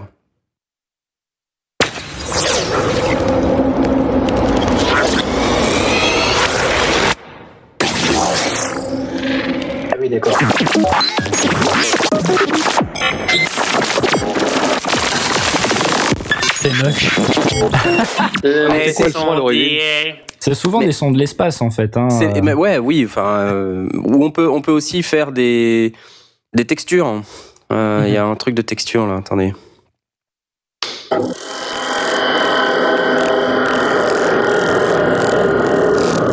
Les moissonneurs ah Nous sommes dans l'univers d'Half-Life. La Terre Disons- vient d'être détruite. Je, je pense que le truc qui est, qui est sympa avec ces logiciels-là, c'est que c'est très pratique pour faire du sound design. Ouais. Exactement, ouais. Ouais, c'est fait pour ça d'ailleurs. hein. Oui, mais- Il y, a, il y a une autre chose qu'on trouve en software et qu'on trouve plus difficilement ou, ou qui nécessite des compromis en hardware, c'est tout ce qui est look ahead. Euh, il y a pas mal de, de logiciels, y Mhm. compris des compresseurs, qui sont maintenant très très efficaces en logiciel parce que euh, ils anticipent sur ce que va devenir le son et donc peuvent commencer à, à en rentrer dans la dans la dans la compression avant que le signal n'ait dé- dépassé un certain seuil ou des choses comme ça. En hardware, si on veut faire ça, forcément, on doit inclure des délais pour commencer à lire le signal, réinjecter ça euh, en sidechain, et donc on, a, on, intègre une latence derrière et qu'il va falloir recaler. C'est techniquement possible, mais en, logiciel, c'est tellement plus facile de dire, euh, ouais, ok, tu, tu regardes euh, 10 millisecondes en avance et, euh, et, tu réagis en conséquence. C'est génial. Ok, donc euh, merci pour vos pour vos avis. Finalement, ce qu'on dit, c'est que c'est plus pratique, euh, c'est moins cher. Moi, il y a un truc qu'on n'a pas évoqué, c'est la portabilité, d'air de rien. J'allais Euh. dire en fait, si t'es un performeur, euh, spécialement, enfin je dis spécialement, euh, quand tu fais de la musique électronique par exemple, et que t'es un performeur et que tu vas, euh, tu fais, tu parcours le monde euh, dans les discothèques euh, pour euh, pour faire tes sets ou euh, ou tes performances artistiques. Mhm. Une clé USB, non? Un lecteur MP3 Ne C'est pas facile de modifier le son d'une clé USB. C'est vrai que. Et ça euh, existe, Reaper, en portable d'édition? Je sais pas, non, je crois pas. Si, ça existe. Ah, ça existe? Oh purée. Ok. Comme Son quoi, monde s'écroule. Donc bref, en fait, avec un simple ordinateur, euh, finalement, non. on peut avoir tout son studio avec soi. C'est Ouais, juste la ça. capacité de l'ordinateur qui, qui définit la limite. hein. Voilà, T'es pas obligé de te balader avec une un bonne camion, entrée-sortie euh, et c'est bon, quoi. Voilà. C'est ça. t'es pas obligé de te balader avec un camion euh, pour pour, euh, pour, Ouais, pour, ouais. euh, parcourir le monde et faire tes concerts et, et tes sets. Absolument. Un portable ou un MacBook Pro et puis hop. Voilà, MacBook exactement. Voilà, une petite surface de contrôle et puis, et puis. Donc on dit aussi qu'on peut avoir accès dans le cadre du logiciel à des, euh, à des instruments un, un peu différents qui n'existent pas forcément en hardware. Euh, Il y a un cas qu'on n'a pas évoqué mais qui est euh, aussi très intéressant, c'est euh, des reproductions de matériel vintage. Euh, typiquement, euh, avoir accès à un piano Rhodes euh, de 1973 euh, en termes de son, c'est juste génial parce que le son de cette machine est, est fantastique. En revanche, posséder la version hardware, ça peut être un vrai cauchemar, ne serait-ce qu'en termes de maintenance et, et Ouais. surtout en termes de portabilité, on parle pas du tout de la même chose. Euh, donc il y a ça, il y a aussi des synthés vintage qui sont euh, dans la plupart du temps parfaitement reproduits. Là, je pense notamment à la suite euh, Arturia. qui ils ont fabriqué une dizaine de synthétiseurs dont les légendaires Moog, ARP pour les Jupiter, etc. pour pour une certaine somme, c'est vrai, mais avec une fidélité qui est absolument géniale. Bah, dans le même exemple, on peut prendre aussi les, les gros orgues d'église, quoi. Les gros orgues euh, d'église, ou alors hein, le, le plugin dont on parlait tout à l'heure, là, d'orgue de manège, Ouais. euh, le Carnival de c'est clair. Sonokinetic, c'est juste excellent, quoi. Euh, voilà, Et à- voilà des choses qu'on peut ça pas avoir en hardware. Et à ça s'ajoute une chose euh, que, que soulignait Aspic, je crois, il y a quelques, quelques semaines, c'est que euh, non seulement on n'a pas forcément le hardware, mais même si on a accès à une église et qu'on peut en- enregistrer un ordre d'église, savoir placer les micros. Euh, il faut les avoir, il faut savoir les placer pour avoir un son qui soit propre. C'est plus facile de placer des micros pour un orgue que pour une que pour une qu'un ampli de guitare. Qu'on aura plus facilement un son qui ressemble à un orgue en plaçant ses micros Oui, un peu n'importe oui. comment dans une église. C'est pas forcément n'importe comment. C'est pas forcément le meilleur exemple, mais mais euh, mais euh, il il faut quand même si on si on prend justement un limonaire ou un truc comme ça, il y a des sorties un peu partout. Euh, bon, un orgue d'église, effectivement, il y, a, une atmosphère particulière, mais un limonaire, euh, bah, il faut le prendre justement de manière neutre pour pouvoir lui appliquer la réverb dans laquelle il est censé se trouver.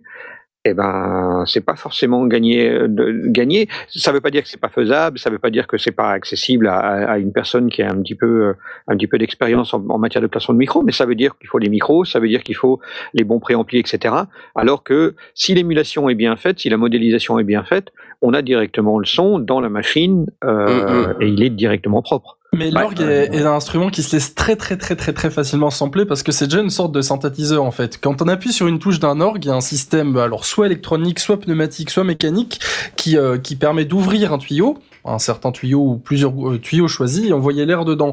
Et quelle que soit la pression qu'on qu'on donnera à la touche, le tuyau s'ouvrira tout le temps quasiment de la même manière, Oui. quoi, avec des Oui. variations quasiment imperceptibles. Donc c'est déjà quasiment un sampleur en fait un orgue. C'est pour ça qu'un orgue bien enregistré et bien samplé, c'est quasiment impossible de faire la différence euh, avec un avec un vrai orgue. Ce qui fera la différence, c'est si on ajoute un peu de, de bruit de fond artificiel derrière pour simuler vraiment le bruit des micros qui sont dans l'église et qui captent euh, qui captent la soufflerie, etc. Ouais, le souffle de la Et, soufflerie. euh, ouais. qui nous qui mettront en fait l'auditeur dans dans l'église plutôt que d'entendre Mhm. des, des des sons d'orgue abstraits. Bah, pareil une une bonne réverb euh, à convolution euh, ajoutée à un orgue samplé normalement si on, si on se débrouille bien, ça fait vraiment un rendu très très très réaliste, et beaucoup plus facile à faire qu'avec un orchestre ou avec par exemple un violon qui est une horreur à sonner réaliste en, en son Ouais, environnement. ça c'est Ouais. c'est d'ailleurs une chose qu'on n'a pas forcément qu'on a pire. qu'on n'a pas encore abordée, et la, la, la fameuse reverb à convolution qui euh, qui a ouvert les portes d'une manière extraordinaire à la, à Ah la oui. capacité de travailler en home studio. Alors, est-ce que tu peux nous expliquer pour nos auditeurs qu'est-ce que c'est la convolution, comment ça marche les reverbs à convolution? J'allais te demander, parce que là je comprends pas. Alors, Aspic, tu t'y mets ou je m'y mets? Vas-y, tu seras plus tu seras plus clair et je Alors. s'il y a besoin. Une reverb à convolution. Le, le, le principe, c'est que euh, on, on va enregistrer un, un échantillon très bref d'un bruit qui va couvrir l'ensemble des fréquences, donc un bruit blanc, ce qu'on appelle un bruit blanc, très court, très bref, très fort. Euh, et on va enregistrer. Donc on va avoir un coup de feu, par exemple, et euh, on va enregistrer non seulement le coup de feu, mais aussi tout le son qui va en découler derrière, parce que forcément, bah, ce, ce son va se réverbérer sur les murs, sur le plafond, etc. Donc on va avoir de la réverb, mais aussi selon les matériaux, un certain nombre de fréquences vont être euh, diminuées, absorbées, d'autres vont être renforcées. euh, il va y avoir des, des annulations à cause de la phase, etc. Donc on va avoir un son qui est absolument unique à un endroit donné. En prenant cette, euh, impulsion qu'on est capable de reproduire et tout le son qui suit derrière euh, de toute la longueur qu'il puisse avoir avec un enregistrement le plus fidèle possible, on va demander à un ordinateur de dire voilà maintenant on applique le son, ce n'est plus un bruit blanc, c'est un, son différent euh, d'un chanteur, d'un instrument de musique, de, n'importe quoi. tu appliques la modélisation de ce que tu as récupéré comme si, en, fait, on arrive à, émuler, à simuler le, la réverb que ferait le son, le chanteur, l'instrument de musique, exactement à l'endroit où on a pris l'impulsion. Mmh, mmh, Et du coup, ça permet de, de, il existe des, des bibliothèques d'impulsion qui vont nous donner euh, le bruit, enfin la, réverbe que l'on trouve dans euh, Carnegie Hall quand il y a euh, 1000 personnes assises, euh, ou mais, de la scène, ou bien pris des coulisses, ou pris du dixième rang à droite, et, donc on peut émuler exactement le, son qu'on aurait qu'un soliste aurait à Carnegie Hall, alors qu'on n'y est pas, et que ça, ça peut être suffisamment bluffant. On peut et après on peut euh, sampler absolument tout ce qu'on veut. On peut non seulement sampler euh, des, des, endroits physiques, euh, une, une, église, une grotte, une maison, une, une petite pièce, une grande pièce. Grotte, génial. on, peut aussi, on peut aussi émuler maintenant des, des, des amplis de guitare qui, ont, qui, qui, apportent un certain grain. Et donc, on va envoyer exactement cette même impulsion dans l'ampli de guitare et enregistrer la sortie. Et donc, on va être capable d'émuler sans, sans aucun calcul, de, sans aucune analyse particulière, mais uniquement par le logiciel qui va faire ce, cette, application de la, convolution, euh, on va émuler le son de certains appareils hardware euh, de manière euh, tout à fait intéressante. Et, là-dessus, ça ouvre la porte à tout ce que l'on veut, puisqu'on peut même utiliser des réverbes de légende, des appareils hardware de réverb de légende qui émulaient déjà eux-mêmes des réverbes et euh, des lexicones, des choses comme ça, et on va récupérer le son en sortie, et donc on peut émuler sans, sans en avoir des réverbes de, de, de légende dans son home studio. Tout à fait sympathique. En fait, je, repars, je reviens sur le petit coup de cœur qu'avait eu Jake, que j'avais beaucoup apprécié. C'était le coup de feu dans une espèce de, je sais plus. dans le, dans le, oui, le tunnel, oui. Ouais, on peut s'en servir. Ouais, c'est ça, c'est ça. En fait, ça en, gros, c'est ce qu'on disait.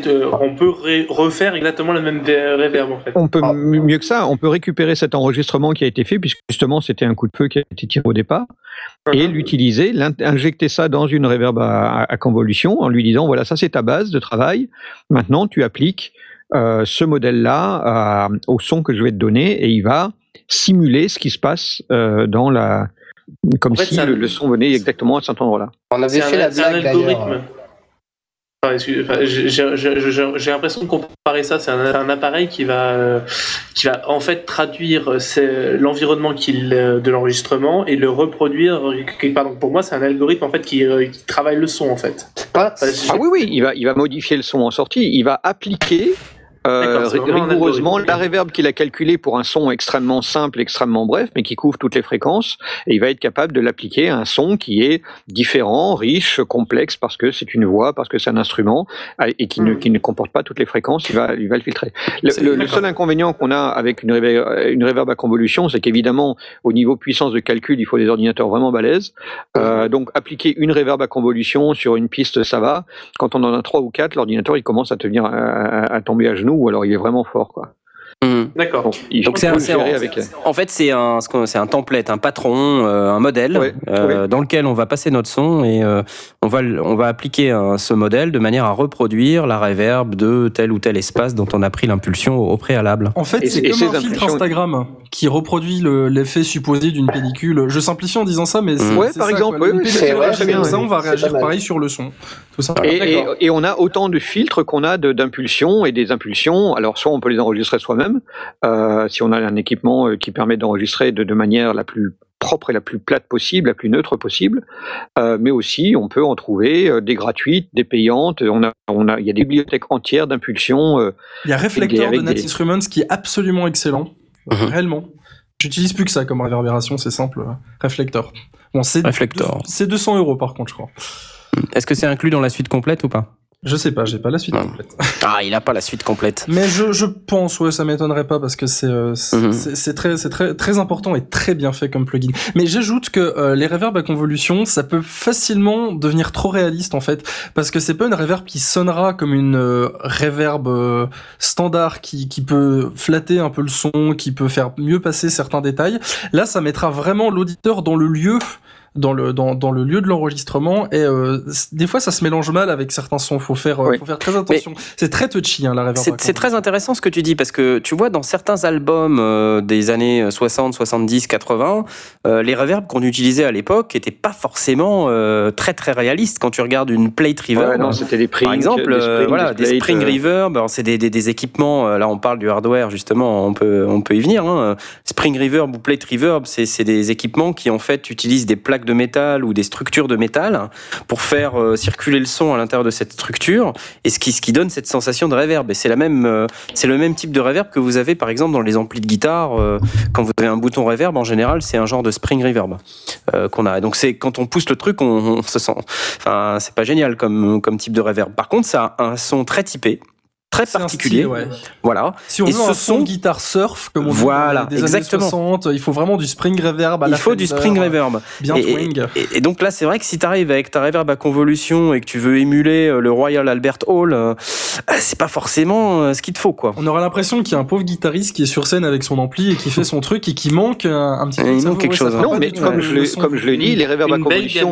Au départ, les reverbs à convolution avaient été conçus pour enregistrer des reverbs, mais derrière, très très vite, les, les, les ingénieurs du son et les, concepteurs de la, la reverb à convolution se sont dit, mais qu'est-ce qui m'empêche d'aller envoyer une impulsion dans un, dans un spring reverb et de récupérer l'impulse, et donc d'être capable de simuler une, euh, une reverb, euh, une, une plate ou une, ou une, ou une spring verb euh, d'un d'un ampli donné euh, et, de, l'appliquer sur le son. Mhm. Donc si on veut faire du son de surf et qu'on n'a pas d'ampli avec, avec une reverb à- avec, euh, avec une spring verb, on peut tout à fait l'émuler avec une, euh, Ok. avec une convolution. et, et bizarrement, je pense que le critère pour bien régler sa reverb à convolution de, de lieu réel, hein, je parle d'église, de salle, c'est moins elle s'entend, plus elle est réussie en fait. Parce que si euh, si on enregistre un piano avec les, les micros collés au marteau, on aura un son de piano pas réaliste du tout. Et si on règle bien sa, sa reverb à convolution, vraiment très bien, on pourra avoir l'impression que le piano est enregistré dans la salle. Et plus on aurait cette impression-là, plus la reverb sera bien réglée, Mhm. plus l'impulsion sera bonne. C'est on, est, un peu au- sujet, mais d'une manière générale, euh, les, les ingénieurs du son, sauf évidemment dans les années 70-80 où c'était un peu différent, euh, ou les années 60, euh, le- ils disent qu'une une bonne reverb, c'est une reverb que l'on entend que quand on la retire. Quand on la retire, ouais. Euh, donc on, on, on écoute, on dit il y a de la reverb, maintenant il y en a pas, on, on, on fait un, un mute et là ah oui effectivement ça fait beaucoup Là, plus ça sec. dépend du style, quoi. Ça dépend de Ça l'instrument. ça Une dépend une évidemment du de style. caisse claire, par exemple, on peut entendre qu'il y a une reverb dessus et ça sera pas gênant parce que ça fait partie du style. Non, Oui, mais oui, par, par exemple, sur une voix, dans un morceau, on entend rarement la reverb alors qu'il y en a forcément une presque. Non, par contre, comme on a dit, quand on la retire, on l'entend tout de suite. Ah oui, ça c'est C'est ça. Ouais, c'est comme la basse C'est comme la basse. ouais. Ok, euh, je vous propose qu'on qu'on s'arrête ici. Cette discussion extrêmement intéressante, mais qui, euh, qui dérape un petit peu, si je puis me permettre. Euh, ce que, si on peut résumer, donc on a un aspect euh, tarif, on a un aspect portabilité, on a accès à des fonctions euh, qui peuvent être légèrement différentes. Euh, on n'a pas parlé du côté d'évolutivité euh, non plus du, du logiciel. C'est-à-dire quand on achète un logiciel euh, son, il peut évoluer dans le temps. C'est-à-dire venir euh, ajouter des nouvelles fonctionnalités. C'est beaucoup plus rare avec du hardware, évidemment, Euh, mais c'est euh, c'est un, un truc qui peut être euh, un des critères de choix pour quelqu'un qui se lance dans, le- dans le son, dans la musique et qui souhaite euh, aller vers du logiciel. Euh, ce que je propose maintenant, c'est qu'on fasse une petite pause. Euh, donc Aurine, je crois que tu nous as préparé euh, dans notre playlist un excellent, euh, une, excellente petite pause musicale. Peux-tu nous en dire plus, s'il te plaît? Oui, tout à fait. Alors, on va s'écouter Porcelain Judas de Diablo Swing Orchestra, tiré de l'album Butcher's Ballroom. Superbe, à tout de suite À tout de suite.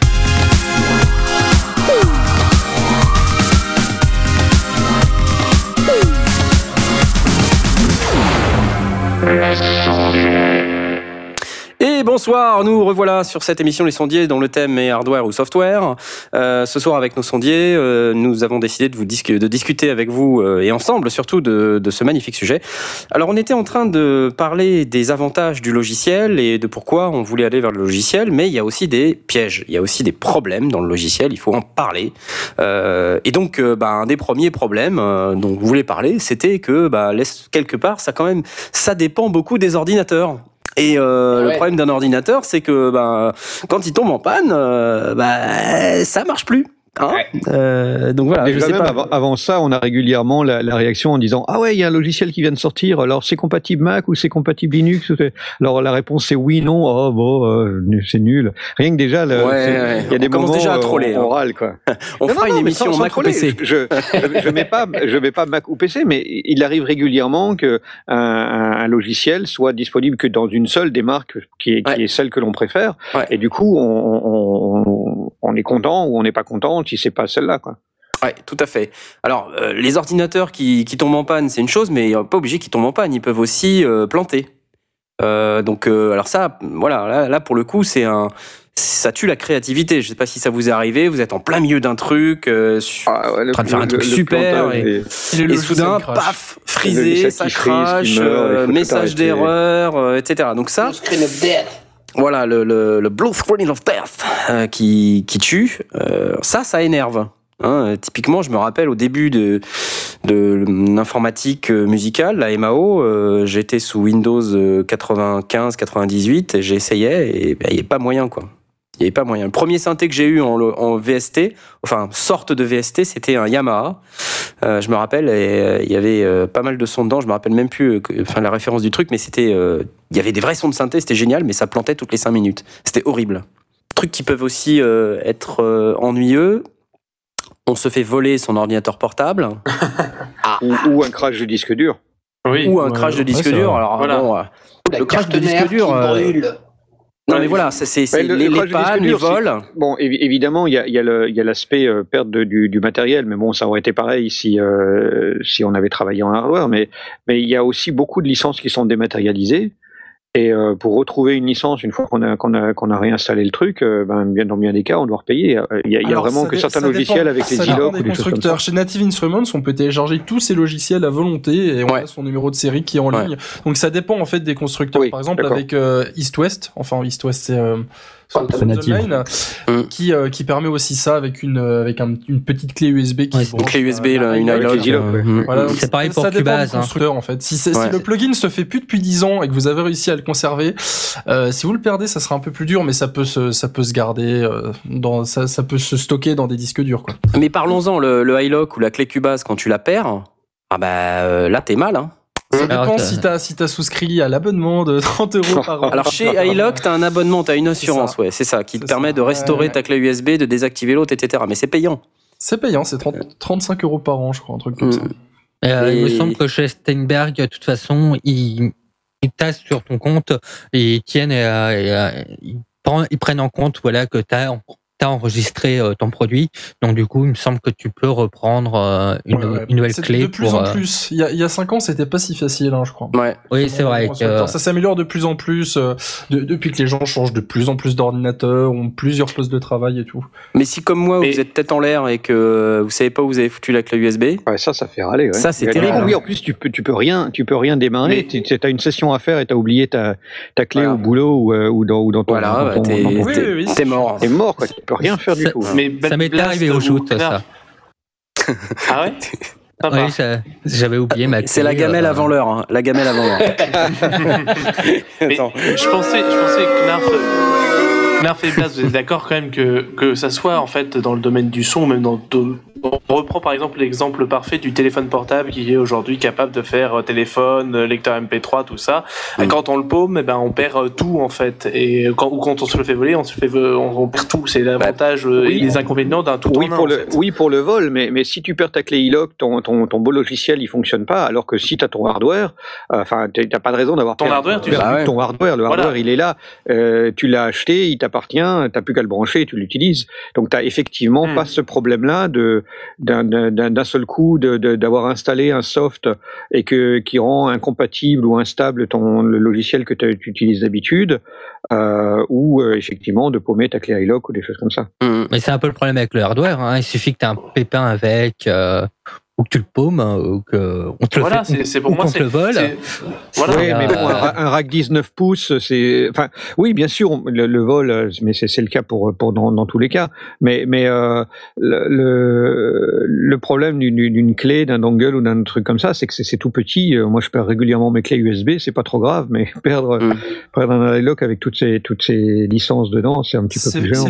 c'est Ouais, flippant, hein, je, vous- je vous c'est avoue, euh, je- je vis toujours des montagnes russes avec parce qu'il faut savoir que j'ai beaucoup, beaucoup, beaucoup de, de suites d'instruments East-West dessus dont je me sers euh, bah, beaucoup pour, euh, pour ma goyonde et pour, euh, pour, pour mes, mes, mes, mes travaux d'orchestre virtuel. Et euh, une perte d'iLock, euh, par exemple, avant un concert, tiens, à deux heures avant le concert, j'arrive pour la balance, il n'y a pas l'iLock, ça c'est la mort, par exemple. Toi, t'as la Complete Composers Collection, c'est ça, non? Elle n'existait pas à l'époque où j'ai où j'ai acheté. D'accord. Mais euh, ouais, je dois avoir 7, non, six, ouais, 6 ou 7 licences peut-être. Ouais. Donc des trucs qui coûtent à chaque fois 200 euros ou quelque chose C'est comme ça. ça, c'est ça, c'est ça. C'est une clé Voilà. qui, qui vaut qui vaut autant que mon ordinateur quoi. Ouais. Donc là, quand tu la perds, euh, t'es, t'es- oui, t'es, t'es mal en fait. Je l'ai, T'es- je l'ai jamais perdu. J'ai utilisé la, la première clé iLock, la toute moche, la toute verte, qui commençait à être tordue, euh, toute dégueulasse. J'ai racheté la 2, j'ai transféré les licences. Ça se passe bien, Mhm. c'est bien géré pour être sûr quoi. Et euh, Ouais. j'ai souscrit à l'abonnement en ligne aussi, mais mais c'est flippant hein, comme perspective. Je suis beaucoup Ouais, plus ouais, à l'aise avec mes instruments Native Instruments où je sais que je peux récupérer euh, euh, et installer le truc sur n'importe quel ordi juste en me connectant à mon compte quoi. Ça c'est bien fait. Mhm.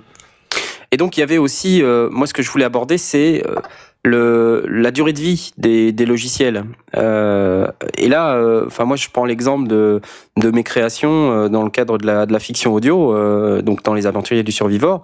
Il y a des projets, euh, je pas, les épisodes euh, 1 à 4 ou 1 à 5, je peux plus les ouvrir. Tu en peux pas les ouvrir, ah ouais, c'est Le, classique. le aussi. core player, ça, ça, ça vous dit quelque chose, non, le core player? Vous avez Ouais. Ah, utilisé le core Ouais. player qui n'est plus disponible Ça maintenant. n'existe plus, ça. Alors dommage. si, en fait, il est téléchargeable chez, chez Native dans, le, Euh, alors, dans la, la- étant, chez Legacy Products. T'as t'as une section. mais étant, étant, euh, je ne connais absolument quand tu parles de core player, je ne comprends Alors pas. je te fais la version courte. C'est un. Vas-y, fais-moi la version courte. C'est un, un, le- un logiciel, un plugin, alors un plugin qui permet de lire des, des samples et des instruments virtuels et plein de trucs que Native Instruments avait, avait sorti euh, gratuitement il y a euh, il y a quelques années, en 2008, en 2009 je crois, et tout le monde s'était jeté dessus parce que c'était gratuit et c'était d'excellente qualité. Il y avait 2 gigas de sons, d'instruments virtuels, plein plein de, de super trucs dedans, des bons, effets aussi. Vraiment un très bon truc et ça a été euh, ça a été arrêté il y a quelques il y a quelques années quoi. Donc euh, en réinstallant une nouvelle machine, on peut plus le télécharger, euh, on peut plus le retrouver. En fait, si, il faut bien chercher, mais sur le moment, on peut plus et on est là. Mais non, je peux pas, j'ai plein de sons qu'ils ont là-dedans. Et, euh, ce que ce qui oblige à faire de l'archéologie en recherchant Ouais, les vieilles ouais. versions, les vieilles installations des plugins. Et Alors, mais- le projet marche plus. Non, mais il y a, euh, moi, pour moi, le niveau de l'obsolescence euh, des, des logiciels, j'ai connu ça aussi avec euh, euh, le Yamaha XG. Je sais pas si euh, si certains, ça parle à certains. Bah, je crois que c'est ça le, le logiciel Yamaha dont, dont je parlais, le XG, c'est ça, oui. Ouais, voilà, c'est- ouais, un marchait très truc. bien qui est- sur PC. C'est ça, ça marchait très bien sur PC, et puis au bout d'un moment, plap. Ah, c'est Ah depuis en fait de Vista. euh, Ah, l'interface, c'est ah, ça marche plus. oulala. Je viens de trouver une capture d'écran de l'interface. C'est c'est très beau. Je vais la, je vais la tweeter. Vous allez pouvoir me retweeter. Mais voilà, mais euh, tu vois, au-delà de l'interface, c'était un des premiers logiciels où tu avais des vrais sons de synthé. C'est ça, oui. C'est euh, c'est très pratique parce que on avait nos fichiers MIDI, euh, on pouvait les lancer avec n'importe quel lecteur euh, de, de- voilà de Windows, euh, genre le lecteur Windows Media Player ou autre. Ça, on avait des vrais sons synthés avec un rendu plus ou moins potable. Bon, ça restait pas parfait, mais c'était déjà vachement mieux quand même. Mais euh, voilà, c'est depuis Vista, ça marche plus. Et je remercie Dis-moi. Papillal euh, qui retweet euh, un ordinateur quand il tombe en panne, euh, eh ben ça marche plus. Knarf World dans les sondiers du 23 mars 2014. Merci bien. Mais c'est vrai quoi. Bah oui, c'est vrai. Bah oui, c'est vrai. C'est une solution tout en un. Donc, euh, qui dit tout en un risque de, de Ouais. tout perdre, quoi. Bah voilà. Donc tout en un, c'est-à-dire quand ça tombe en panne, c'est l'ensemble du studio qui tombe en panne. Exactement. Et, et c'est là le problème. C'est pas tellement évidemment le truc qui tombe en panne, ça marche plus. Bon, ok, ça peut arriver pour le hardware. Alors, Mais voilà, quand c'est l'ensemble, c'est ennuyeux. enfin, si t'as ton ordinateur qui tombe en panne euh, et que tu utilises des compresseurs hardware, ils serviront plus à rien vu que tu pourras de toute façon plus enregistrer ton tes projets, tu devras de toute façon C'est les plan pas B. faux. Donc euh, bon. C'est pas faux. Euh, Il y a aussi les mises à jour. Ça, c'est le, c'est le mal, les mises à jour. Euh, tu sais, dans. Windows, euh, tu sais, le Ah, mal le- absolu, le- ce truc, c'est horrible. Le- T'as une le mise à jour c'est qui passe et tout d'un coup, paf, il n'y a plus rien qui marche, quoi. Ouais, Euh, moi, ça m'est jamais arrivé, bizarrement. alors Ah, tu dois peut-être pas les faire, hein, c'est peut-être pour ça. Ça C'est dépend des constructeurs en fait. Ça, ça dépend, Ça de, de dépend, la ouais. sensibilité des plugins aux, Mm. aux mises à jour système et trucs comme ça. Ça dépend, parce que, j'avoue que, Parce que Windows, à part c'est le Yamaha, Oui, Voilà. pardon. non, j'allais dire, ça- j'allais dire, ça dépend, parce que moi, mis à part le Yamaha, j'utilise encore des plugins qui datent euh, de Windows 95. Oh la vache. Alors, ouais, je tiens quand même à faire même, hein. une annonce. Euh, nous avons ce soir, euh, je sais pas si vous entendez, euh, il y, a des- il y a des bruits de chevaux dans le couloir. Le grand chevalier blanc du logiciel libre. Ouais, nous rejoint Stan.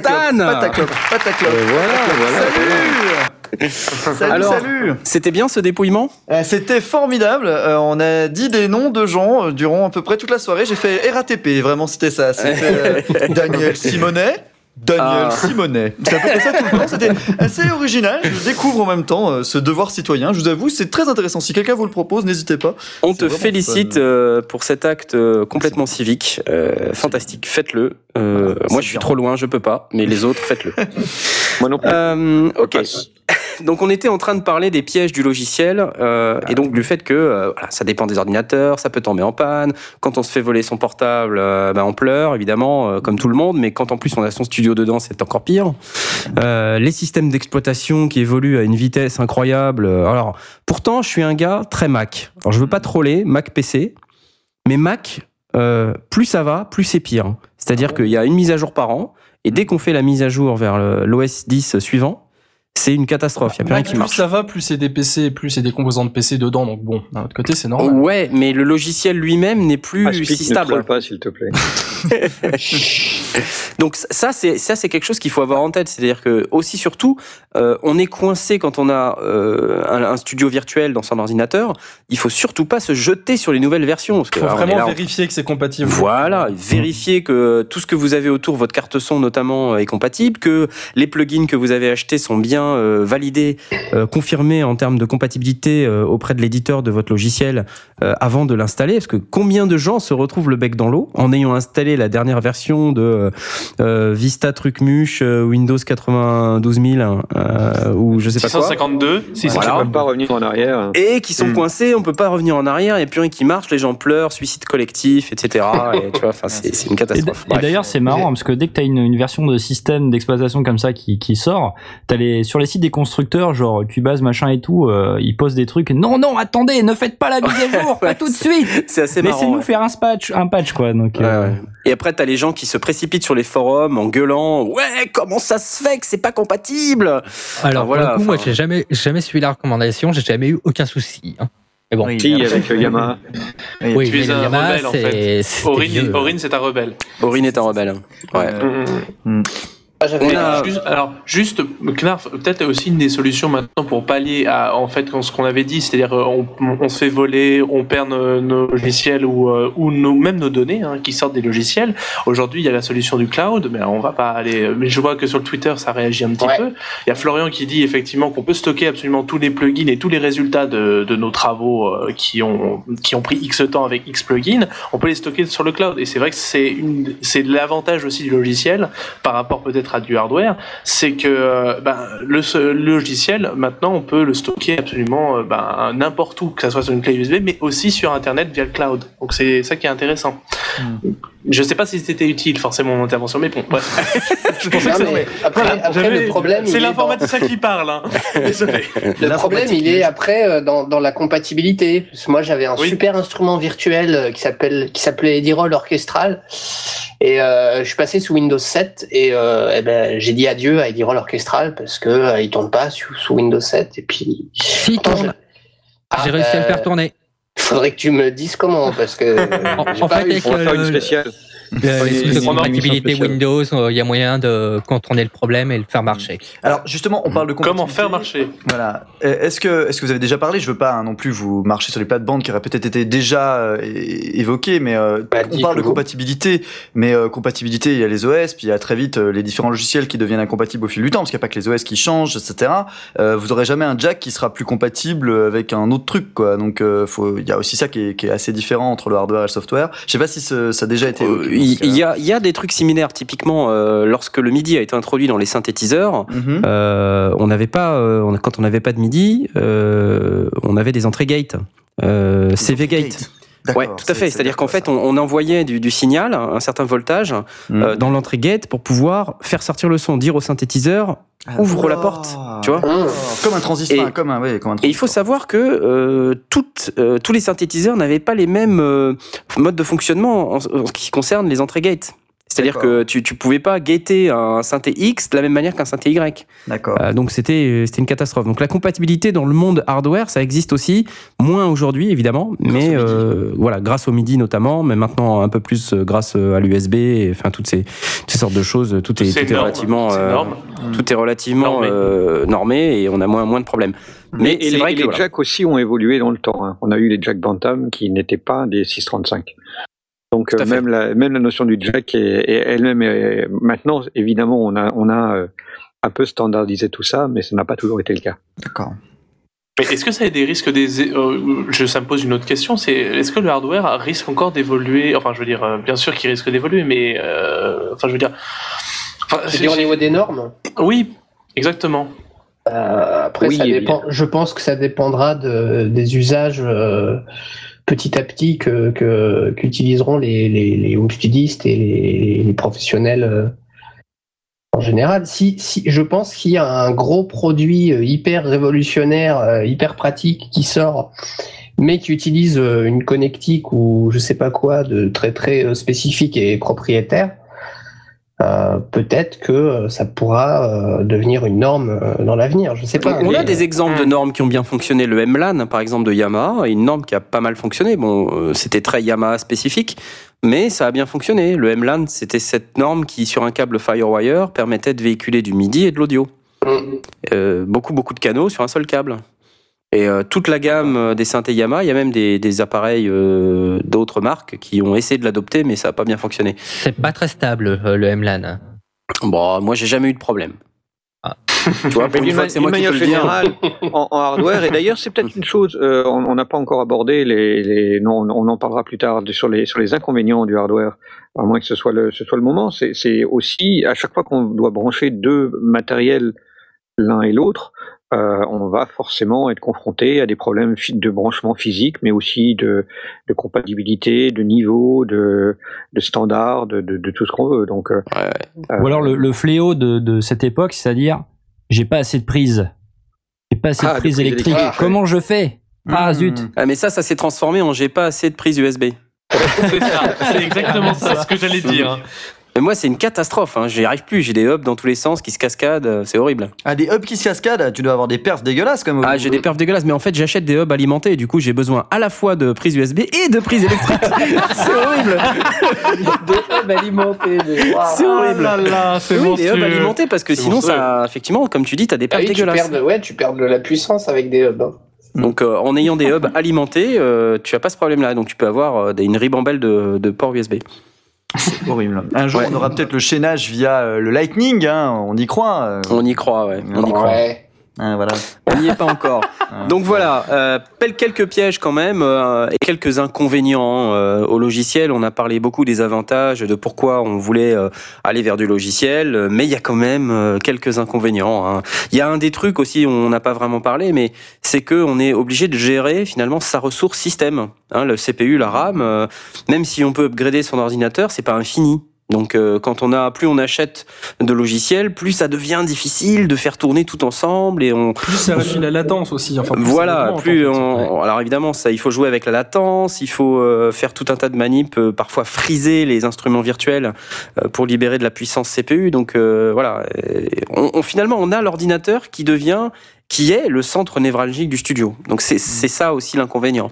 Mais Qui est aussi un avantage, quelque part. euh, acheter moins de, de hardware euh, coûteux en rack permet d'acheter un meilleur ordinateur derrière et des plugins qui sont un peu moins chers. Donc Oui. au final, on s'y retrouve, quel que soit l'univers qu'on choisit, il y a autant de pannes, il y a autant de trucs, autant Mhm. de coûts, et on s'y retrouve, je pense, dans les deux en fait. Enfin, les pannes du Ouais. software, euh, c'est quand même les, les pannes les plus relous. Hein. Parce que le seul- panne de software, non, ouais. Alors, la panne de Stan, hardware. t'es- Stan, t'étais là Euh, au panne de Tony, l'autre hardware, jour Oui, bon, d'accord. L'autre jour, pour l'anecdote, c'est un peu le hardware et le software qui a en même temps. Mais Ou niveau, niveau hardware, j'ai eu le canal droit de ma table de mixage qui ne fonctionnait plus, alors que Voilà. c'est une maquille, c'est dire. Hein. j'allais dire, au software, quand ça plante, tu sais pas pourquoi. Mais tu vas me dire, hardware, pas trop Ah non, non je plus. savais Ouais, pas, c'est pas toujours facile. pourquoi, hein. hein. Mais, mais le software, c'est un, le hardware, tu peux, euh, tu peux ouvrir le truc et essayer de voir euh, pourquoi ça pète. Euh, Et puis tu le refermes et puis tu le jettes. Voilà. Alors que le software, tu peux pleures. même pas essayer de l'ouvrir, sauf si c'est un logiciel libre, mais voilà. Bon, mais, Mais le- sinon, Et euh, même, et même ça, et même ça, c'est très compliqué. Oui, C'est-à-dire, c'est même si ça. tu, même si c'est libre, c'est compliqué de modifier un truc. on a essayé, on a essayé de patcher euh, Mumble euh, pour chez Synops Live une fois pour euh, pour des raisons assez compliquées que je vais pas vous décrire aujourd'hui, sinon on va y passer des plombs. Mais voilà,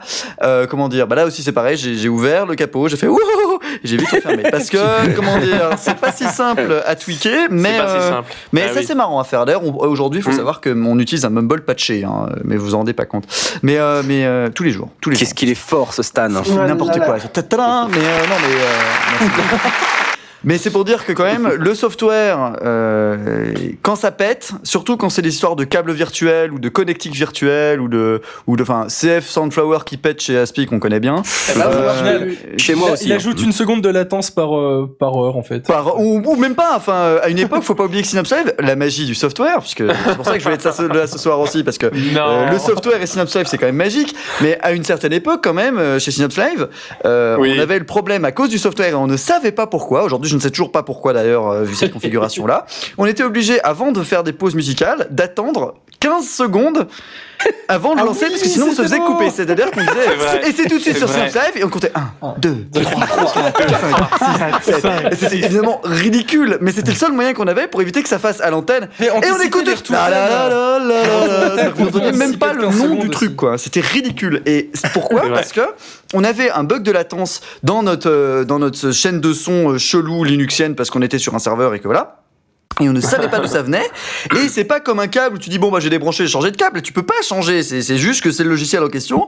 Euh, tu passes des heures dans des API absolument absconses. Alors je vous dis, c'est encore heureux qu'on connaît la programmation un peu quoi. Heureusement que Sinon, là. hein. c'est dégueulasse. Non, mais c'est pas dans ce sens-là, mais Mm. vraiment, c'était vraiment dégueulasse. Et, euh, et au final, on a dû tout jeter, hein, comme le hardware, et, euh, et prendre une solution complètement différente à base de ah, peut-être que le serveur dédié, eh ben, ils ont peut-être une carte Nvidia avec un port HDMI pour faire carte son. Magie. Oui. Donc du coup, on a utilisé une carte son d'un serveur dédié. Je vous avoue, c'est extraordinaire. Donc on a utilisé le hardware finalement pour s'en sortir sur du software. C'est fou quoi. Donc je vous assure, le Mais software, on s'y était pas si habitué simple. hein, ça aux 15 secondes parce que je me souviens quand Stan m'annonçait oh, utiliser la carte son du serveur, j'ai cru que c'était une blague quoi, j'ai beaucoup ri. En fait non, c'était vrai. C'était- et, et ça marchait. Et ça Et ça marchait marche. mieux. Parce Ça que le marche. 1, C'est 2, fantastique. 3, Et ça, et ça marche mieux. Et ça marche mieux aujourd'hui. Oui, ah bah oui. Ah bah oui, Bah, ah oui, on Oui, on est- compte plus. On n'est pas obligé de, une de compter 15 secondes maintenant pour lancer la pause musicale. Mais c'était quand même drôle maintenant quand on y repense.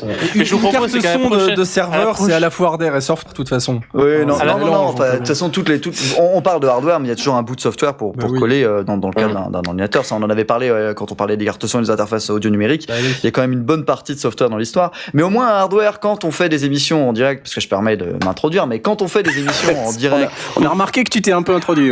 Désolé, hein, euh, si, si ça pose souci, mais juste du une tout, pas du tout. parenthèse sur le hardware. euh, moi, je vois tout de suite la différence euh, incroyable qu'il y a entre euh, une émission qu'on fait en live avec euh, globalement quasiment que du hardware et on se plug directement euh, euh, sur le dernier bout de Synapse Live pour émettre, mais quasiment euh, au tout tout tout au bout et tout le reste est fait en software, euh, en hardware pardon. Donc avec les tables de mix de de, de d'Aspic, euh, tous les différents euh, micros, etc. sur place, on a quand même beaucoup moins d'emmerdes euh, au niveau euh, de, de, de, de coupures, etc. quand on s'est fait en hardware que quand c'est fait en Ah. software.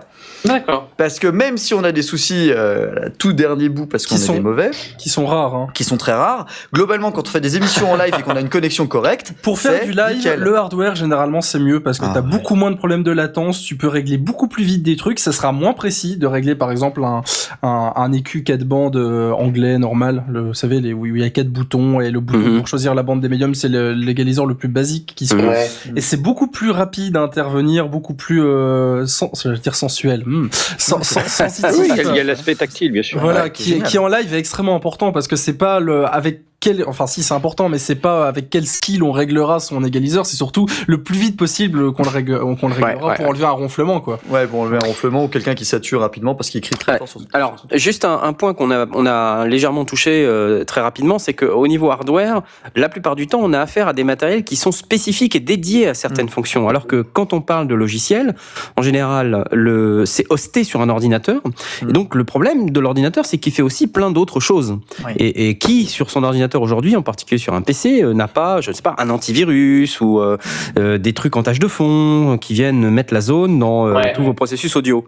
Ça, c'est le le pire de- cauchemar du home studiste. Alors, Avec le pire d'ailleurs, c'est que euh, pendant tout un certain temps, il y avait euh, la- encore la possibilité de dire ça c'est une station de travail uniquement euh, audio numérique, donc elle n'accède pas à Internet, euh, j'installe pas de, de logiciel, je, je mets aux petits oignons, il n'y a pas de, de spooler d'imprimante ou de choses comme ça. possible Je ne mets que les trucs et maintenant c'est plus possible, on peut plus installer le, le- le logiciel sans avoir un accès à Internet. Donc du coup, on est obligé d'avoir un antivirus, d'avoir tous ces trucs-là Ouais. qu'on n'avait pas besoin quand on avait une station qui n'était pas physiquement connectée. alors, Ouais. Oui, alors si je peux juste proposer un truc que qu'on a eu l'occasion nous de proposer chez Synapse Life à des gens qui euh, devaient faire des émissions sur place. Je crois que Culture Breakdown, qui était euh, tout à l'heure à l'antenne de Synapse Life, lol, lol, euh, Que nous saluons. que nous aimons beaucoup, c'est des gens formidables, euh, avaient des soucis euh, notamment avec euh, leur, euh, leur euh, leur software qui déconnait euh, un peu euh, par rapport à leur connectivité, etc. Et en fait, je leur ai recommandé un truc tout bête, c'est euh, ayez une session spéciale pour le live par exemple, ou ce genre de choses là. Essayez quand même de cloisonner au mieux votre euh, votre système. C'est-à-dire que quand vous avez un système qui est multi-session et que vous avez l'occasion de faire quelque chose qui est critique, comme par exemple de faire un- du live ou ce genre de choses là, pour éviter qu'il y ait des choses qui vous parasitent comme étant euh, bah oui euh, euh, votre euh, utorrent en fond euh, parce que vous êtes des gens illégaux ou, euh, ou ce genre de choses là. Des gens illégaux. Des gens illégaux. Quelqu'un d'illégal. Je suis illégal. De quoi? de Je bref, suis interdit par la loi. du coup, si vous êtes interdit par la loi, mieux vaut avoir une deuxième session qui est dédiée à ça, où vous, vous essaierez au moins d'avoir petits oignons ce que vous voudrez. Alors, vous, aurez obligé, vous serez obligé d'avoir l'antivirus relou en fond qui vous dira que votre base euh, euh, virale a été mise à jour. Voilà, mais globalement, La base euh, globalement, virale vous serez un peu plus- VPS a été mise à jour. vous serez un peu plus tranquille. Euh, Merci, Josiane. le. Voilà. Le seul problème, par contre, c'est que du coup, euh, vous n'aurez pas accès à vos fichiers habituels, donc ça vous force à une Non, mais- rigueur. C'est pas con ça, j'y avais pas pensé et du coup je vais peut-être faire ça moi. Voilà. Ça libère pas mal de, de ressources. Bien sûr, euh, ça peut libérer pas mal de ressources. ouais. Bien sûr, mais c'est pas. aussi. y a- y a- enfin, dans le- tous les domaines, il n'y a pas que le son, la programmation aussi, il y en a qui le font. Enfin, il y a plein de, il y a plein de trucs, effectivement, une session à part pour vraiment faire votre, votre bousin, quoi. Même si malheureusement on n'a pas la possibilité comme en programmation d'avoir des machines virtuelles, ce sera encore clair. le meilleur. Mais les Ça top. virtuelles, le problème c'est pour top. faire du son, ah, la latence, C'est ça pas c'est drôle. possible. Ouais, non, juste ça, pas ça marche pas. Pour l'instant, ça marche pas. J'ai essayé euh, Ah, t'as l'année essayé dernière et ça marche pas. Non. Ça ne fonctionne pas, c'est dommage. non. Ah ouais, Euh, L'interface entre la, la- la session virtuelle et la session bah, réelle, c'est assez compliqué, ouais. Non, ça aurait été bien par contre. J'aurais aimé avoir un Tout à PC dans mon Mac pour pouvoir avoir les plugins qui sont disponibles que sur plateforme PC. Ouais. Mais euh, l'expérience montre que en termes de latence, c'est juste invivable. Ouais, ouais, c'est forcément. Euh, autre point qui est un désavantage par rapport au au hardware, hein, c'est euh, le fait que c'est quand même un peu moins immédiat, c'est moins fun. On parlait tout à l'heure avec Blast euh, du fait que c'était quand même bien de pouvoir tourner des boutons. Il y a un aspect physique euh, qui, qui est très important qu'on peut toucher. euh, Très freudien, très freudien. C'est très freudien, mais l'air de rien, un non, bouton non, non, non, non, dédié. Franchement, un, un bouton, il y a, il y a une vraie course, il y a un mouvement à faire, Oui, et, ce, mais- et ce mouvement, on peut pas le, le- le- le refaire à la, L'enlever. à la souris. Non, non, à la, à, la, à la souris, on est obligé de regarder ce qu'on est en train de faire. C'est- pas agréable. que- Au trackpad, encore pire sur un ordinateur portable, quoi, pour euh, pour euh, augmenter euh, en radio un fader Ah, c'est de quelqu'un qui va Mm. parler. T'es là et Ah, c'est beaucoup plus classe d'être là avec son fader que tu caresses du bout Tout à fait. d'un air classe en regardant le photographe. Mais- Tout à fait. Ah, c'est comme un peu comme ça quand on fait comme ça là. Ah, quelle horreur. Voilà, c'est- Ah, mais Ah c'est le syndrome Paul ça. mais c'est syndrome. Oh Mais pas du tout, Je pas pas de quoi vous parlez. Mais Est-ce que euh, Ouais, Est-ce les- que ça- Et les faux ambulants. C'est une époque révolue, c'est une époque révolue, mais Oui, il a beaucoup changé. Non, du coup, non, mais du coup, par contre, ce qui est bien, c'est que on voit arriver de plus en plus de surfaces de contrôle de software qui ressemble à de l'hardware, mais qui en est pas vraiment. Mais par exemple, enfin, je vois des, des, des, des- des logiciels pour euh, mettre sur sa tablette tactile pour pouvoir contrôler à distance euh, son PC, euh, par Tout exemple en augmentant un fader. Ça, je trouve ça génial. Le jour où je pourrais euh, contrôler les faders de Synops Live avec euh, avec ma tablette, franchement, je vous assure. euh, Ça je répond pense- à la je devrais épisode. pouvoir écoute, le faire déjà. Écoute, tu écouteras les nouveautés parce que figure-toi que Knarf nous en a présenté un. Ah, c'est vrai que ça a l'air vraiment sympa, quoi. Formidable. Ça donne vraiment envie. Ça a l'air parce que, vraiment ouais, sympa, quoi. Du coup, euh, bon, faut juste que, que qu'on- Écoute le replay. C'est vraiment sympa. le replay est formidable d'ailleurs. Ah, tout à fait. Euh, et donc moins moins immédiat, moins fun, parce que bon, alors ok, on va parler un petit peu des hybrides euh, un peu plus tard dans l'émission, mais ce qui est quand même embêtant, même avec les hybrides, c'est qu'il faut allumer l'ordinateur, il faut démarrer les logiciels. euh, Vous voyez, c'est ça peut être quand même un frein à la créativité. C'est pas comme quand on arrive dans le studio et puis qu'on dit paf, j'allume le synthé, paf, j'allume le piano, paf, je prends ma guitare. Voilà, c'est pas pareil quoi. en contrepartie, au moins, tu as accès n'importe quand. Euh, C'est pas faux. bah, pas forcément, euh, pas forcément. Sachant, sachant que j'allume la guitare, euh, si tu as un ampli à lampe, euh, ben forcément tu as les préchauffages, etc. Ouais. Euh, pas- Je veux dire, si tu as du hardware, autant avoir du bon hardware et donc euh, forcément. euh, Ouais, mais bon, c'est pas euh, forcément que le, que j'allume, le je joue, software ne fait pas. Voilà. Après, ok, mais pas- attends, euh, on parle pas de. Enfin, j'ai allumé l'ampli à lampe, c'est t'appuies sur on et t'attends. Euh, allumer l'ordinateur euh, pour pouvoir démarrer. euh, Non, non, c'est beaucoup plus, c'est beaucoup Attends. plus, euh, beaucoup plus ennuyeux que ça. T'appuies et après il faut que tu ailles cliquer dans le logiciel. Peut-être qu'il faut que tu ailles charger un preset, que tu mettes une piste en on.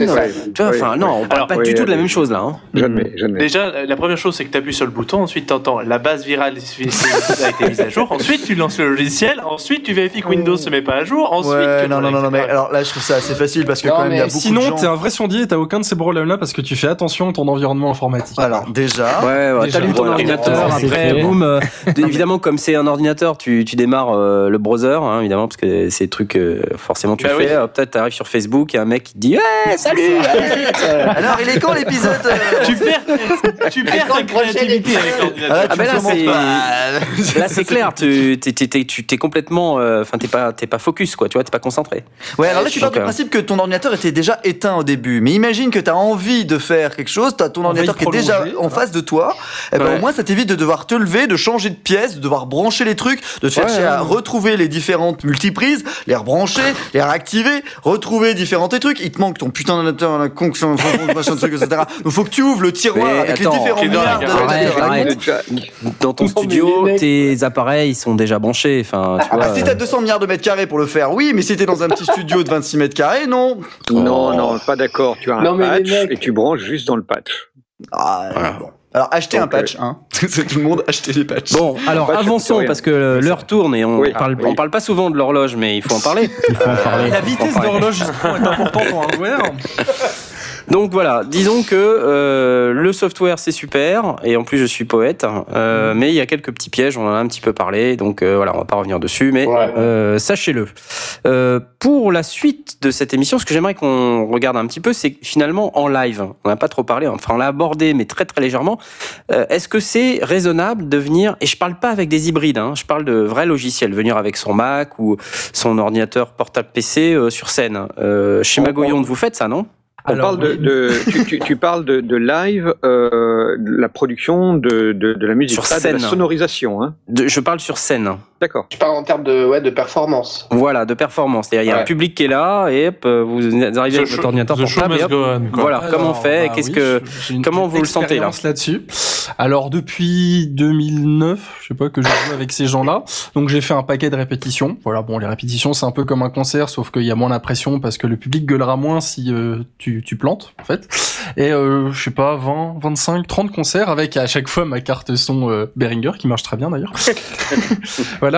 Et je précise que le, le seul problème que j'ai eu, bon c'était au New Morning, hein, petite salle de Paris sympathique, où un, un, un Rodies avait euh, com- comment dire ouais marché sur le un câble FireWire qui dépassait qui a déconnecté ma carte son et j'ai mis deux minutes à redémarrer Logic et tout à dire ah c'est cette carte son il faut redémarrer ah, voilà. Sinon j'ai jamais eu absolument aucun souci euh, parce que bon, j'ai toujours fait attention à avoir des, des, des, un système relativement fiable, à le tester en répétition, avoir au moins de plantage si je devais si je devais changer quelque chose. Bon, je dois avoir une latence quand même qui est d'une, je sais pas, 50 à 100 millisecondes, mais ça me gêne absolument pas d'anticiper un peu, euh, d'anticiper un peu quand j'appuie sur les touches, euh, de, de, de, de les appuyer avec un peu un peu d'avance. Parce qu'en Ah bah. classique, euh, quand t'as fait de l'orgue, tu te rends compte que c'est très relatif parce que les, les orgues à mécanique euh, pneumatique, il y a quasiment une seconde de lag en fait. À partir du moment où tu appuies sur la touche et le son sort des tuyaux, t'as des fois jusqu'à une seconde en plus. Surtout quand tu suis euh, un chef d'orchestre qui est dans le dans le cœur de l'église, c'est-à-dire à à 50 mètres plus bas, qui donne un signe le temps que tu appuies sur les touches de l'orgue, que le son soit envoyé, que le son soit reçu, qui donne un signe et que voilà vice versa. Donc euh, c'est c'est j'arrive à enregistrer même avec une seconde de latence, ça me perturbe pas tant que ça et je sais que c'est rare hein, parce que Non mais je, je sais que tout à l'heure tu nous as dit quand on tape, quand on appuie sur ton bouton et qu'on tripote ton tuyau, c'est toujours la même chose Voilà, qui sort. C'est ce que tu disais tout à l'heure. hein. c'est ça. Sont les drivers radio hein Non, voilà, mais a- après, faut dire, bon, je sais pas si c'est si c'est lié, mais je suis je suis euh, sur Mac, voilà, et que j'ai j'ai j'ai j'ai jamais eu de problème de, de fiabilité euh, ni hardware ni euh, hardware dans le sens hardware du Mac ni software. Bon, j'ai eu un jour ma carte ma carte mère qui a qui, est- qui est morte, qui a fait un énorme carnel panique en en interview avec le, le rédac chef de Canard PC, c'était sympa. Ah oui, enregistré avec une caméra le podcast. Ça, ça a bien marché. Et euh, non, euh, à part ça, j'ai jamais eu de problème sur scène, quoi. Moi j'ai eu une se mauvaise expérience de, de ça, c'est que je suis arrivé avec mon Mac, euh, bah, c'était à, à Geekopolis l'année dernière, Ah oui, quand j'ai fait un atelier sur euh, les bruitages, euh, ma carte Bluetooth est décédée en plein milieu de l'atelier. C'est-à-dire que j'avais prévu des, euh, des Wiimotes euh, pour pouvoir faire un, un, euh, un truc assez, assez sympa où quand on bougeait la Wiimote, ça bougeait le son et tout. Et au moment. on attend la euh, vidéo, bien sûr. Oui, voilà, oui. oui, bah je l'ai. Euh, au moment M où il fallait euh, faire ce truc, bah il y avait plus de Bluetooth en fait. Et donc on, on voit les mecs euh, qui essaient de bouger la Wiimote dans tous les sens et ça marche faisait plus. Ça ça. Voilà, ça dépend, ça dépend des produits. Euh, moi, j'ai aucun truc sans fil. J'ai que des trucs filaires branchés. J'ai un, pour, pour dire un peu ma chaîne du son, j'ai un clavier maître M audio branché en USB qui est euh, autorisé par, euh, enfin, qui actionne des logiciels autorisés par mon iLock qui est branché dans l'autre port USB. Mhm. Ça sort en carte son FireWire qui sort dans la sono et il y a, j'ai jamais eu aucun, aucun souci. En fait, à ce Enfin, pour brancher une Wiimote en filaire, euh, enfin tu t'accroches. hein. Bah, Euh, j'ai vu- utile. J'ai vu mes camarades avoir tout le temps des problèmes d'ampli, d'instruments, de c'est moi je suis celui qui a eu le moins de problèmes techniques dans le dans aucun Ouais. des lives, j'ai eu de problèmes techniques, j'ai toujours eu le son qu'il fallait alors que les autres avec leur leur instrument hardware, leurs cordes, leurs petards, leurs câbles, leurs trucs, euh, ils ont toujours eu des merdes dans tous les sens. Qu'il est fort cet aspic. En, en- Ouais. en parallèle, j'ai vu aussi des, des, des sondiers, euh, mais euh, à, la, à la console, qui regardaient avec un œil assez torve l'arrivée d'un gars avec son ordinateur. euh, euh, Peut-être que tu es une exception parce que je j'ai pas l'impression que C'est pas se fréquent hein, comme, comme fonctionnement. La plupart des claviéristes qu'on voit généralement, ils ont soit un synthé, soit un piano de scène, soit quand ils sont riches une workstation. Et généralement, à part si euh, ces équipements coûtent 4000 balles chacun, les sons seront très cheap. Hein, faut dire ce qui est généralement les, les, les, les pianos de scène, c'est pas les meilleurs sons de piano du monde, à part s'ils sont très bons les pianos de scène. Et euh, on n'a pas ce problème-là en, en software où je peux avoir des, des instruments virtuels qui sont qui sont quand même pas mal, les, les East West, les natives, les, les trucs comme ça. Et généralement, euh, les doutes des, des ingé sons se dissipent quand j'envoie les, les, premiers samples depuis mon Ok, clavier. Ils disent ah en fait c'est cool, voilà. Et justement c'est ça un peu je pense qui fait la qui fait la force de mon de mon dispositif, c'est que ça me permet de balancer des sons beaucoup plus classe que que beaucoup beaucoup de matériel. euh. Je pense pour avoir un équivalent en, en workstation, c'est-à-dire avec un clavier où il y a tout dedans, où il y a des synthés, où il y a de l'orchestre, où il y a des pianos, euh, il faudrait que je tape dans le haut de gamme de chez Korg, donc là le, le Chronos à, à 4000 euros. Ouais. Voilà. Qu'il est fort cet aspic.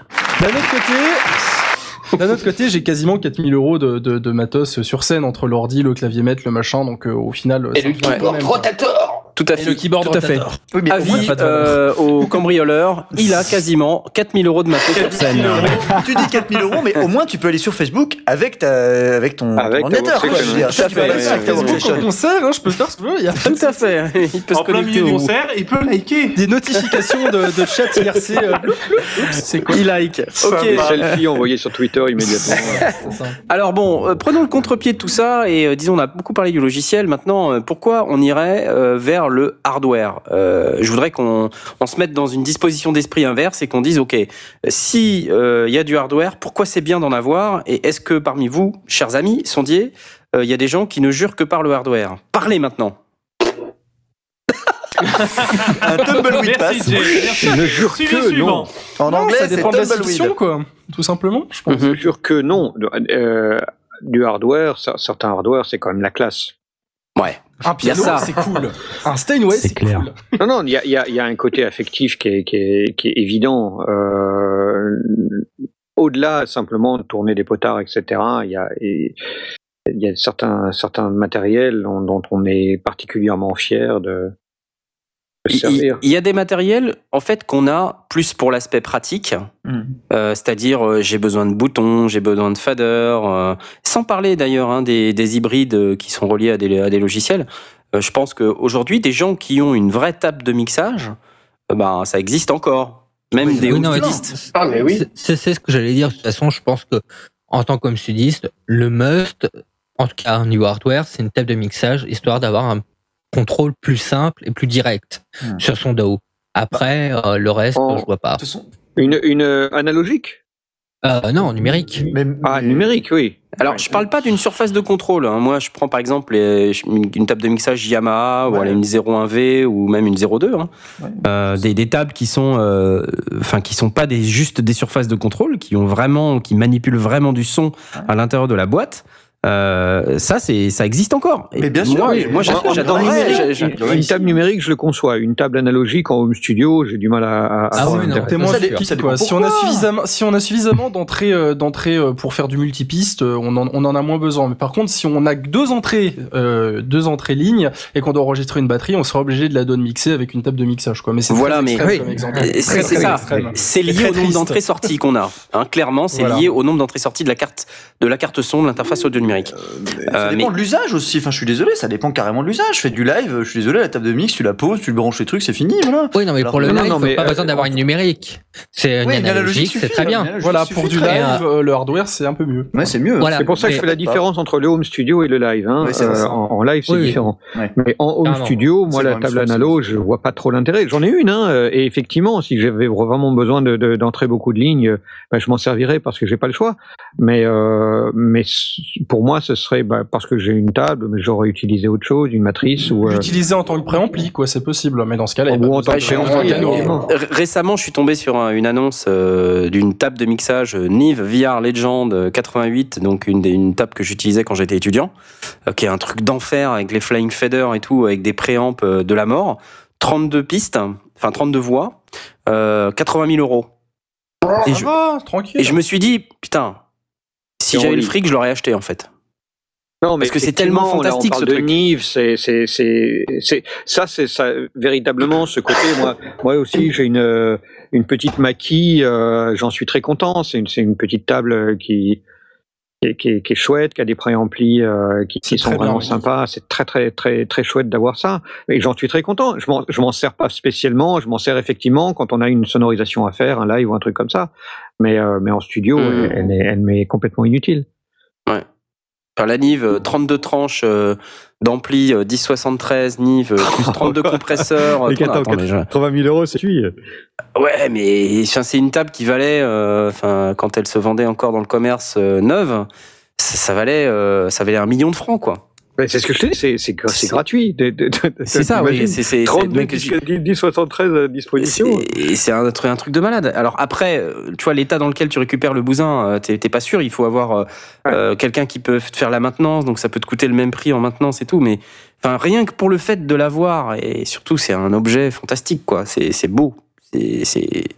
Je vais poster une image sur Twitter, tiens. Allez, allez, Ouais, ouais, vas-y. On est fou. Oui, parce, on est fou. parce que pour, euh, ouais, pour ceux qui n'y connaissent rien, c'est vrai que c'est un peu difficile à comprendre euh, ce que proposait justement cet objet. en Bon, fait. on, on- on parlait en, en- il y a, il y a, je crois que c'est la, la première émission du fait que le grand public ne connaissait pas forcément les, les marques, euh, euh, et les, et les marques de, pres- de prestige. Euh, Nive fait partie des marques de prestige très clairement, elle est dans le très haut du panier. Et euh, voilà, donc cette, euh, donc là, non, c'était une 36, pardon, c'était pas une, euh, c'était pas une 32, c'était une 36. Je vais, je vais vous poster celle exactement que j'avais vue à 80 000. Pour resituer l'intérêt qu'on aurait à avoir ça en home studio, c'est que derrière, on pourrait rebalancer les 36 canaux des préamplis dans une, euh, dans une interface audio numérique avec 36 entrées lignes, quoi. Ah, si on a ça, ce serait bien. Voilà. Voilà, donc bref, enfin, tout ça pour dire que c'est le genre de machin. Alors ça prend énormément de place et tout. Enfin, c'est alimenté. euh, il faut avoir, euh, faut avoir une alimentation spécifique, Du euh, triphasé. du triphasé et tout. Enfin, c'est l'horreur. ouais. Euh, donc et puis ça chauffe. euh, C'est les genres de trucs. Il faut pas l'éteindre hein, en plus parce que On met sinon le café ça, dessus pour que ça reste chaud. ça- si tu l'éteins, ça, ça c'est- et que tu la rallumes. 50 minutes à euh, la redémarrer. voilà, ça, me- ça met une heure à chauffer, euh, donc euh, et si tu l'éteins en plus, tu peux l'abîmer. euh, parce que non, mais c'est vrai. Enfin, c'est- ce truc, ça s'éteint pas. Donc ça Ça, c'est consomme vrai, à mort d'ailleurs. C'est c'est un des trucs que, que, que je souligne, les, les moniteurs euh, et les, les actifs, enfin c'est un conseil que je donne à tout le monde, évitez de les éteindre, euh, ils s'en porteront euh, beaucoup mieux. Ça consomme plus d'électricité, mais euh, une paire de Mhm. moniteurs, ça vaut cher aussi. Donc voilà. Euh, et alors, euh, est-ce que, euh, je sais pas, Blast, euh, toi, le hardware, c'est les boutons, c'est le côté un peu physique, la course des potards. Est-ce qu'il y a d'autres choses qui te, qui te Ouais. paraissent importantes dans le hardware En- alors, en, en sonorisation, euh, le hardware est indispensable. J'imagine pas travailler avec un ordinateur. Euh, Quand je vois Aurine faire, moi, ça, ça me dépasse. Mais c'est- super. Non, mais il fait ça super bien. C'est génial. Mais moi, ça me, ça me dépasse complètement. J'ai vraiment besoin de, de, de voir la table. Et, et euh, si, je- bon, je fais pas de sonorisation, les, les, les rares fois où on a be- besoin de le faire, on s'est partagé de notre équipement. Et donc, euh, euh, je me suis appuyé sur, le, sur les, la console de- d'Aspic euh, et j'apportais mon propre matériel. Et si j'avais à faire de la sonorisation, j'aurais une, une table de mixage euh, numérique. euh, Je lorgne sur la, la X32. euh, Ouais, la Behringer. ouais, la Ouais, ouais, à non, nouveau mais- la Behringer, on est en train Oui, de faire l'apologie de Behringer. Behringer. Mais non, je- parce que mine je- de rien, la, la console de mixage numérique, euh, comme les X32 ou les Yamaha, euh, très très connues, que tout petit ingé son qui fait de la sonorisation a, c'est un peu le meilleur des deux mondes parce que ça reste du, du hardware, mais c'est bourré de software stable, en fait. Oui, oui, c'est conçu Ah, pour, oui, c'est fait ça. pour ça. Il n'y a pas de, il y a, il y a pas de base antivirus à mettre à jour, et- etc. Non, mais sans- ordinateur sans- sans dédié, Sans rire, on est vraiment sur un logiciel qui est euh, figé dans la machine. Il a été euh, étudié, adapté, il pour. fonctionne. Comme il- une il a- console de jeu en fait qui est moins puissante Ouais. qu'un PC, Il mais est- il est il optimisée fait son boulot, on mêmes demande pas autre résultats. chose. quoi. Mais, Et euh, donc, dans ce cas-là, moi, dans, dans, dans le cadre, et je parle pas de live, mais- de, de sonorisation, euh, bon, que ce soit une solution hybride, même une solution hybride, moi, je- j'imagine vraiment pas utiliser, j'ai pas confiance dans, le- dans le fait d'utiliser un ordinateur euh, euh, au, au cœur de mon, de mon opération. mon, or- mon ordinateur, il est en sortie euh, euh, comme enregistreur éventuellement, mais c'est tout. Quoi. Il, il sert certainement Mhm. pas à rentrer des, des VST ou des, des effets ou quoi que ce soit. non. Ouais. Ça, redevient du hardware, alors du hardware ou euh, un certain nombre d'hybrides, mais, qui, qui n'utiliseront pas un ordinateur au centre.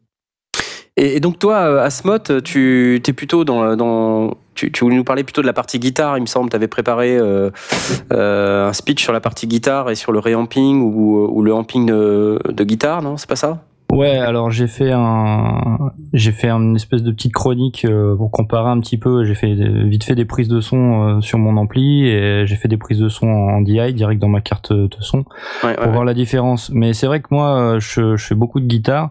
Je me vois pas, euh, je me vois pas si j'ai envie de jouer de la guitare, même tout seul ou avec des potes ou en concert, je me vois pas du tout euh, me brancher dans un guitar rig. euh, euh, sur mon ordinateur, euh, enfin, je, je vois pas l'intérêt du tout, quoi. Bon, c'est vrai que j'ai un ampli. Après, euh, j'ai un Vox AC30. AC15 à lampe, donc Ah, 15, Ouais. qui, qui, euh, c'est c'est un super ampli, quoi.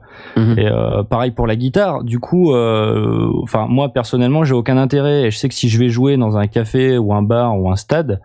Ben, je prendrai mon ampli et ma guitare quoi et, Mhm. euh, et euh, jamais jamais je passerai par euh, par un, même un multi-effet euh, type, euh, type euh, Pod Line 6 ou je sais pas quoi, tu vois. C'est- Alors je me ça, branche mesdames et messieurs, on appelle ça un guitariste. Voilà. Vas-y. Voilà.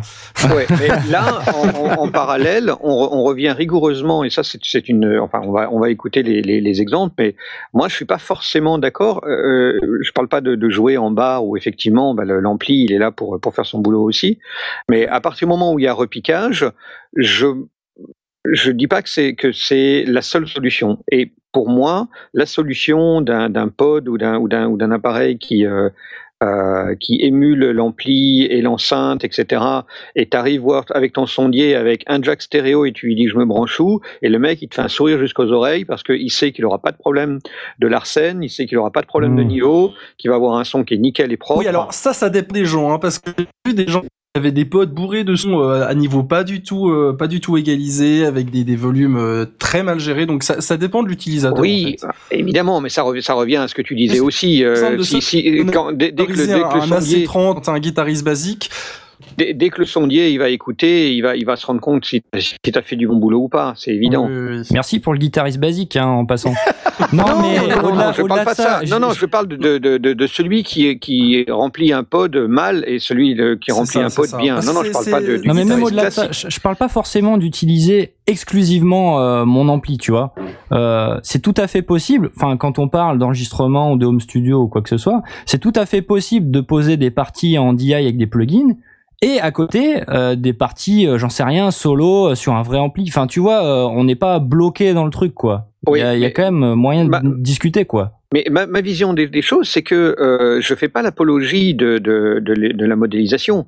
Ce que je fais, c'est le de proposer un parallèle et la, et la possibilité de, de ne pas éliminer d'emblée l'utilisation de ces émulateurs qui, surtout en live, peuvent donner un son nettement meilleur finalement que euh, une prise de une prise de son du meilleur ampli mais dans des conditions qui sont limites ou euh, pour lequel le, le, le sondier va être obligé de baisser le niveau ou de ou de ou d'équaliser à mort parce que ça part en larcène. Exemple Euh, tout bête, le micro collé contre la, la baffe de l'ampli qui bouge d'un centimètre. Le son est foutu. Voilà, par exemple. Littéralement, clair. j'exagère même Donc- pas sur le centimètre. hein. Donc, je, je dis pas que c'est que c'est pas une bonne solution d'utiliser du hardware en live euh, pour une guitare. Euh, je dis que c'est pas forcément l'unique solution et que hors, hors- sortie de ça, il- point de salut. Le- la solution euh, à l'heure actuelle en matière de- d'émulation propose des, enfin, les, les solutions proposent des choses qui sont tout à fait intéressantes et qui ont aussi leurs avantages et qu'il est intéressant de, de, de, de, de comparer. Je, je ne fais pas l'apologie ni de l'un ni de l'autre, mais, mais uniquement le. Sachant qu'en en live, on est moins sensible aussi aux paramètres de qualité de son. Parce qu'autant en studio, on entendra tout de suite que l'émulation de Vox AC30 réagit pas pareil au niveau des lampes, etc. Ouais. C'est moins, Et là, moins je suis chaud, tout à fait d'accord. intéressant, mais En, en live, c'est l'énergie qui fait la Ah. différence. À 105 décibels, tu t'en rends forcément compte du tout, hein, vraiment. Mhm.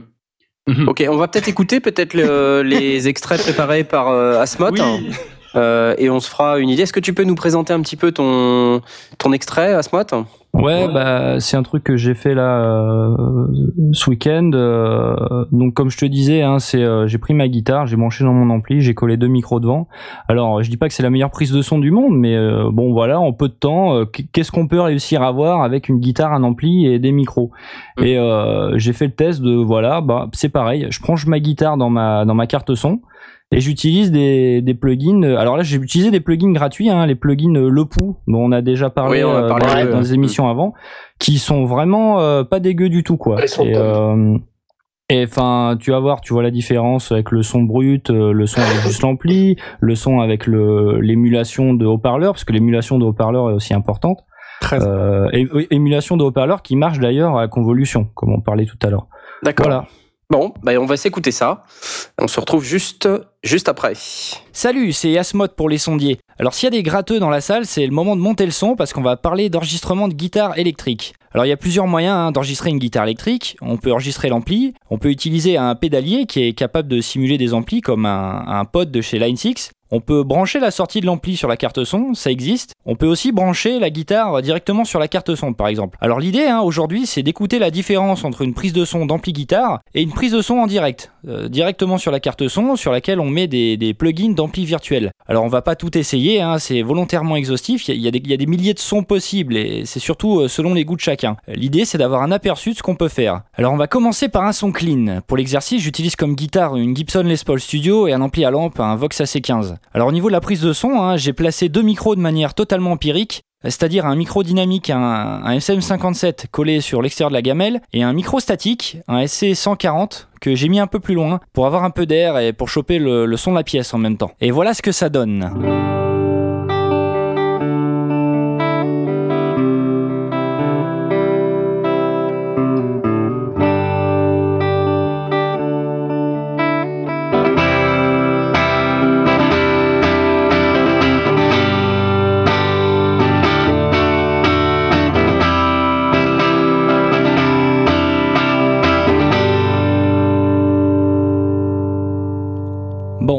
C'est pas trop mal, C'est pas parfait non plus, mais bon, c'est un bon début. Alors pour info, hein, voilà ce que donne le, le micro statique tout seul.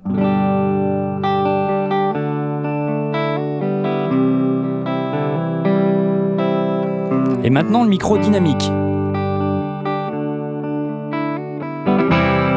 Alors j'ai ouvert un peu la stéréo, hein. il y a un micro à droite, un micro à gauche. Ce qui se passe, c'est que le micro dynamique est peut-être un peu dur, un peu sec, et le micro statique vient adoucir un petit peu avec euh, un petit peu d'ambiance au niveau de la pièce. Alors voilà ce que ça donne si je me branche directement sur la carte son.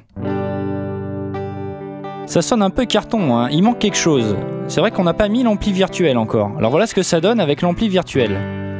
Alors c'est pas mal là, on s'approche. On va rajouter un plugin qui simule le haut-parleur de l'ampli. Et voilà ce que ça donne.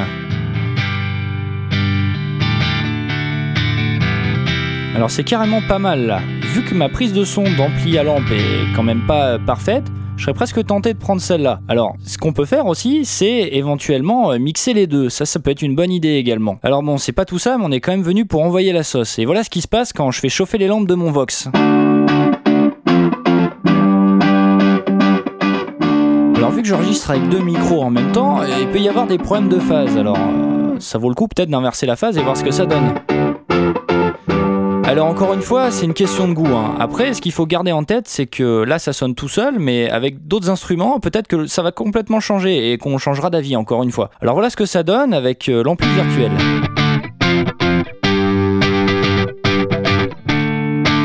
C'est plutôt convaincant. C'est pas parfait, je trouve ça un petit peu froid, mais ça passe. Hein. On pourra même rajouter un petit solo. Ouais, je suis moins convaincu par le lead. On va essayer avec le vrai ampli pour voir. Il y a un peu plus de disto, mais je préfère comme ça. Allez, on met l'ampli à fond maintenant.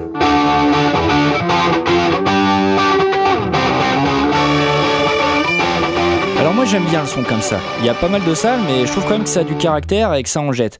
Après on peut très bien dire qu'on coupe la poire en deux, qu'on fait une rythmique à l'ampli virtuel et un solo à l'ampli à lampe. C'est vrai que pour ceux qui aiment bien les effets de jeu du style Larsen, euh, jouer avec un vrai ampli, euh, c'est pas le même feeling quoi.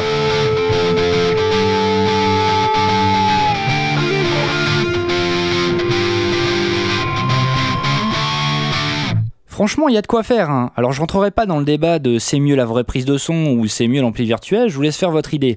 Chacun des points positifs. hein. Par exemple, quand j'enregistre avec mon ampli, je joue hyper fort et j'imagine que mes voisins sont déjà pendus. En plus de ça, il faut tester un peu le placement des micros. Bon, c'est quand même assez long. Avec un plugin, euh, vous faites une prise et vous êtes rendu. Le reste du boulot, euh, ça se fait au casque. Alors personnellement, j'aime bien mon Vox et j'ai beaucoup de mal à m'en passer. Je connais vraiment le son que je veux avec. euh, Ça, fait plusieurs années que je, le joue. Ceci dit, ces plugins, c'est- vraiment un bon outil et c'est tout à fait possible de mixer les deux. C'est vraiment une bonne idée. Alors pour info, les plugins que j'ai utilisés sont des plugins gratuits. hein.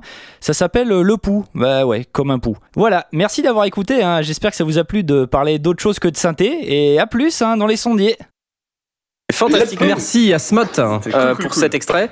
C'était extrêmement cool. euh, on s'est pas du tout marré euh, pendant que tu faisais ton extrait en même temps. là, et- Je viendrai plus jamais dans cette émission de merde. Tu fais super complètement naze. Tu fais vraiment très bien le Bon, alors, euh, bon, maintenant qu'on a dit ça, déjà merci pour cet extrait. Euh, c'est très intéressant. Alors, on a dit, euh, voilà, le hardware, il y a, y a des avantages, il y a des inconvénients. Le software, il y a des avantages, il y a des inconvénients. Donc, l'idée, c'est pas de vous dire, prenez plutôt du hardware ou du software, c'est que vous ayez quelques informations en tête pour pouvoir faire votre choix. Euh, sachant qu'évidemment, quand on parle de software, euh, il y a un aspect plus pratique et certainement financièrement plus accessible que sur du hardware. Au moins pour commencer, je suppose. Je pense que c'est aussi l'avis de mes camarades sondiers que euh, ça peut être un bon moyen de démarrer pour peut-être ensuite euh, vous orienter vers quelque chose d'un peu plus hardware. Y, Alors. y com- y compris peut-être euh, justement, finalement c'est peut-être une conclusion que qu'Asmot nous faisait, c'est que euh, il a un chouette ampli euh, à lampe qui, qui, qui, a de, qui a de la pêche, etc. Mais euh, qui ne couvre pas forcément 100% de ses besoins et il n'a pas forcément la place ni les moyens d'avoir euh, avec 14 amplis différents. Donc en avoir un vrai qu'on aime bien, qu'on a l'habitude de régler, qu'on qu'on qu'on sent euh, un petit peu de manière euh, aussi organique. Il y a des Larsen aussi dont il, dont il parlait qui sont tout à fait justes euh, mais aussi d'avoir euh, la possibilité de de- de- d'accompagner ça avec quelques quelques softs peut, peut faire un, un beau compromis.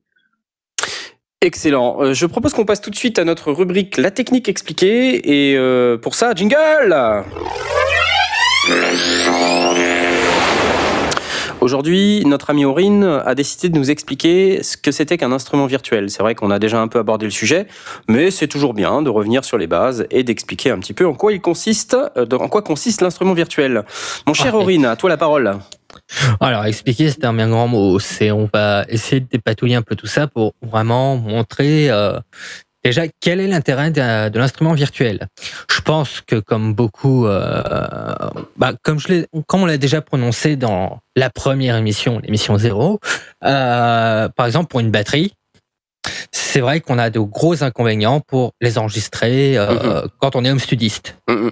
Donc, Donc là, du coup, un instrument virtuel beaucoup plus pratique. Voilà, l'instrument virtuel, on arrive avec une batterie virtuelle, bon, avec euh, des petites programmations en général qui sont faites en MIDI. Mhm. Après, on n'est pas obligé, il y a des presets, des trucs comme ça qui existent. Et puis, hop, c'est bon, on a une batterie. Oui, Euh, mais bon, on a une batterie propre, nickel, euh, assez facilement. Après, il y a aussi les. euh, il n'existe pas que les batteries. Hein. Il existe à peu près n'importe quel instrument en virtuel. Tout, tout simplement, des, euh, des pianos, par exemple, euh, Mhm. ou alors euh, même, euh, on peut aller jusqu'à un orchestre complet. Aspic euh, peut le confirmer. Aspic. Oui, oui, mais je, je, je confirme, je, je pensais que tu continuerais. Excuse-moi, si j'entendais rien. j'ai- Hein Il n'y a, a pas de- y a pas de souci. Je confirme. J'espère que tu as prévu d'en mettre en pause musicale. Euh, non, pour le coup,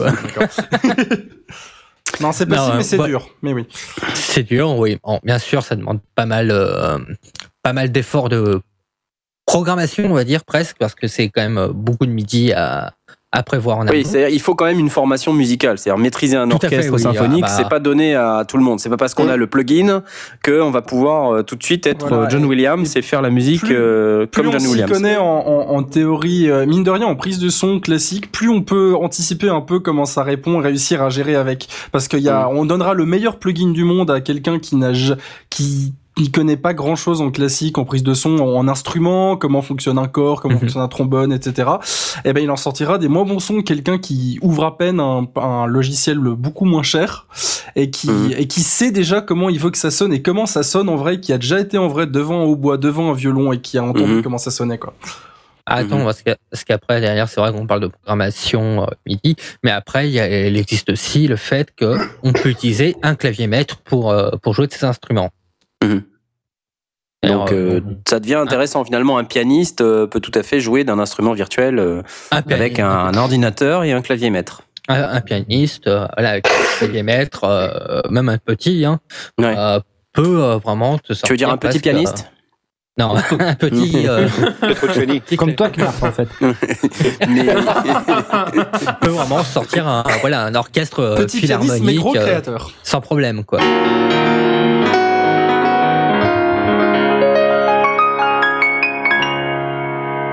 On s'est rencontrés près du cyclotron. Bon ok, j'arrête. Après, il faut aussi se dire qu'il existe deux types d'instruments virtuels. Il existe donc les, euh, les instruments virtuels dits, les, euh, on va dire synthétiques à peu près, qui sont en fait des émulations de, de sons. Euh, je sais pas comment être clair sur ce coup-là. Qui, sont euh, constitués de différentes euh, ondes, euh, différents oscillateurs euh, Voilà, c'est ça, pour simuler en fait tel, tel effet. pour s'illuminer le, le timbre d'un d'un instrument. C'est ça, voilà. C'est plus Merci. ou moins dur ou plus ou moins réaliste selon l'instrument. Voilà. Oui, on va dire Selon- par exemple pour une, Selon une la basse, complexité et le nombre d'harmoniques dont est composé un instrument. Et selon Ouais. la qualité aussi de l'émulation. Aussi, oui. Donc, euh, et il existe les sampleurs. Donc, qu'est-ce que Sans pleurs ça- et sans reproche. Ouais, c'est ce que je vais dire. Les sampleurs, c'est des gens qui ne pleurent plus. Les échantillonneurs. Euh, oui, échantillonneur, voilà. Bon, Tout à euh, fait. je vais peut-être y arriver quand même. Décidément. hein. Décidément. Ouais, donc voilà. Donc en principe, le sampler, qu'est-ce que c'est? En gros, ça va être un, un hardware, parce que ça existe aussi en hardware, mmh. un, un, logiciel en fait, ou un, un, programme en fait qui va, re, qui va ressortir en fait l'enregistrement d'un son.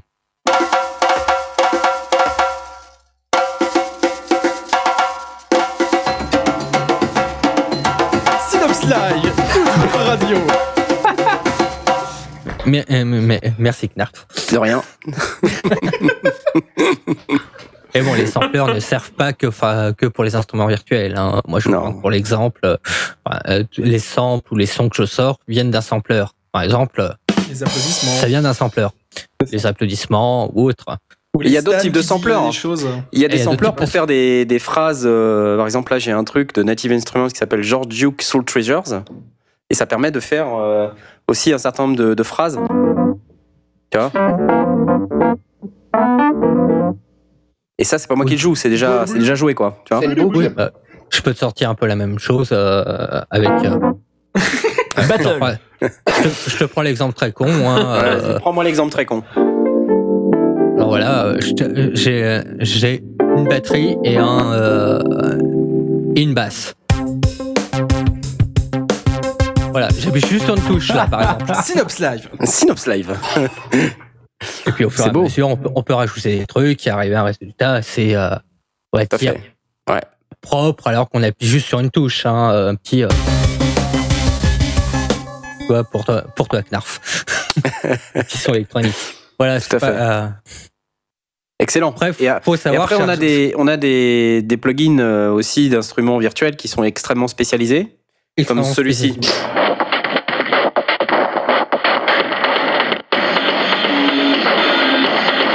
Ils volent. avec des sons un peu, un peu typés comme peu- ça. Un peu moche, oui, voilà. Oh, c'est pas moche, ouais, c'est- clair. Ah, si, si. C'est industriel. C'est pas moche, c'est industriel, c'est- voilà, c'est ça. Non, mais voilà, il existe des sampleurs euh, bien spécialisés. Genre, par exemple, pour des pianos, il existe vraiment des sampleurs juste sur le piano. Il y en a pour la, juste pour la batterie, etc., etc. Ouais. euh, En fait, Ouais. chaque note est une vraie note, mais qui est cette note est enregistrée. une vraie note qui a été et- enregistrée, Voilà, et avec placée différentes sur, euh, voilà, placée sur, euh, sur une sur un, par terre, euh, sur les touches euh, d'un clavier, Synops Live. et dans lequel on a enregistré aussi euh, déjà euh, différentes vélocités. Par exemple, je, je- je vous prends l'exemple d'un piano en sampler. Voilà, là, je tape tout doucement, puis plus fort. euh. Ah Par contre, ça coupe. Ah Je sais pas pourquoi. Ouais, J'ai un petit souci. Attendez, je vais le faire avec mon piano hardware, bougez pas. allez, vas-y. Bougez pas. Oh la vache. Ah oui, ça coupe pas avec le piano hardware. Un avantage certain du hardware sur le software.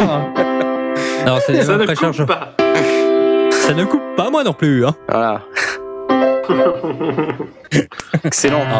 Non, mais bon, voilà, c'est euh, voilà, ce qui va prendre en compte les, vé- les vélocités, tout comme ça. Mais c'est des sampleurs qui demandent comme pas mal de place et pas mal de mémoire aussi. Selon le nombre de, de samples euh, enregistrés, parce que ce- aussi il peut y en avoir plusieurs, jusqu'à 6 ou 8 ou 10, les systèmes de round robin.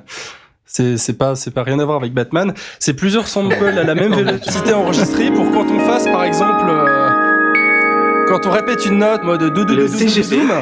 Que ce soit pas tout le temps ça la sonne même. réaliste, voilà. Par Ouais. exemple, si on fait le boléro de Ravel avec une caisse claire virtuelle, que ça fasse pas euh, stock, stock, stock, stock, stock, stock, stock, stock, stock, mais que ça Oui. fasse stonk, stock, stock, stock. Voilà. Tu fais si bien. Je fais très Oh, bien, je sais. ce qu'on appelle l'effet mitraillette d'ailleurs. C'est ça. Ou l'effet euh, années 80. Les années 80. Les- les- ah, bon, L'effet euh, l'effet euh, caisse claire des années 80. Psh. Tu fais si oh bien. mon dieu, Voilà. quelle horreur. Tu le fais super bien. C'est super bien le chat. Ou l'effet deuxième album de Dream Theater que On les peut- on peut le sampler. On peut le sentir. On peut le sampler. Tiens, je, donne- je- je donne les ingrédients. Alors voici Les les, pommes. les Poum, poum, Voilà. poum. Voilà. C'est Ah, bon, sondiers, la D'ailleurs- seule émission où on sample en direct. Oui. D'ailleurs, il y a, il y a aussi des instruments virtuels qui, euh, qui ont samplé du beatbox. Tout à fait. C'est super J'avais fait un- euh, Un instrument virtuel vu de ça. Stan aussi à la grande époque où j'avais samplé Stan qui chantait sur différentes hauteurs et j'avais réalisé des remixes qu'on passait après le, le- le grand synopsis. Quoi euh, Stan Quoi chantait Quoi selon, Quoi euh, selon Quoi différentes vélocités. Pareil pour euh, Keck qui disait Paris Charles de Gaulle Ah oui, sur c'est vrai. différentes hauteurs. Paris Charles Ouais, de Gaulle, Gaulle, Gaulle, Gaulle, Gaulle, Gaulle. Faudrait que tu nous les ressortes un jour pour nous montrer à quoi ça ressemble parce que c'était Faudrait les passer sans. Mais ils, ils sont pas dans, ils sont pas dans le Radis. On peut Non, on les a. Ah si, si, si, si. on pourra le mettre en dernière pause dans ce On cas-là. pourra le mettre en fin. Voilà. Scandale. Mais c'est un, exemple virtuel faire, de- avec des instruments virtuels scandaleux. Ça marche très bien. C'était vraiment ridicule. Voilà, on peut- Mais bon, voilà, c'est. Je pense que l'instrument virtuel aujourd'hui, c'est plus une question pratique de toute façon.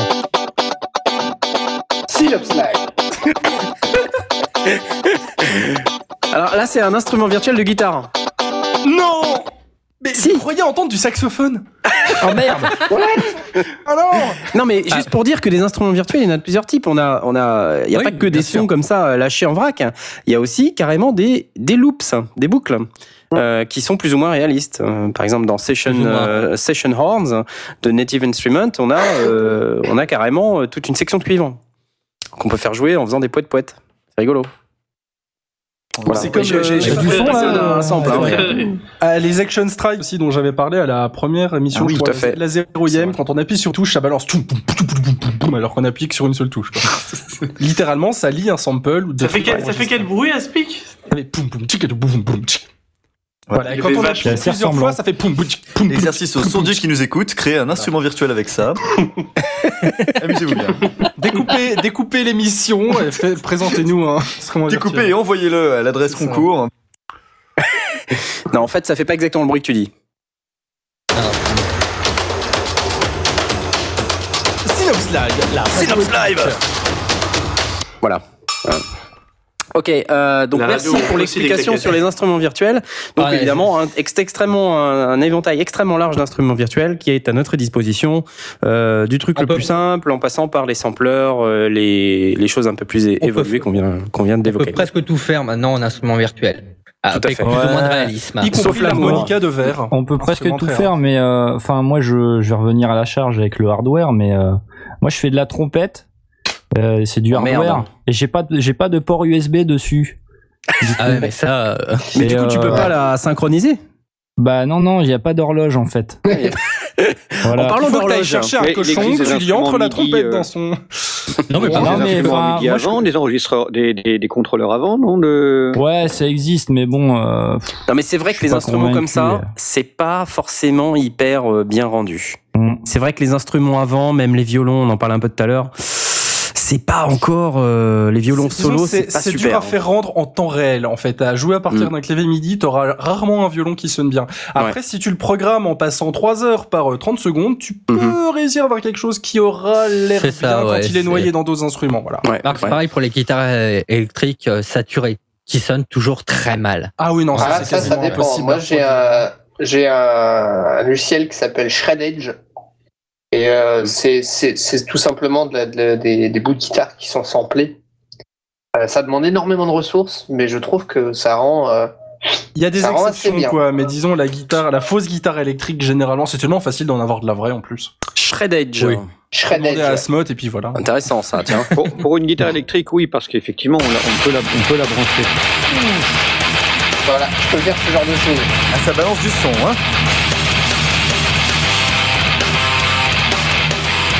Ça, c'est mettre moins 100% fort, hein. virtuel, ça. Alors, Ouais. T'as pas pris l'exemple de la, de la musique la plus organique aussi au monde, hein Parce que Meshuggah, c'est quand même un, un- un peu déshumanisé.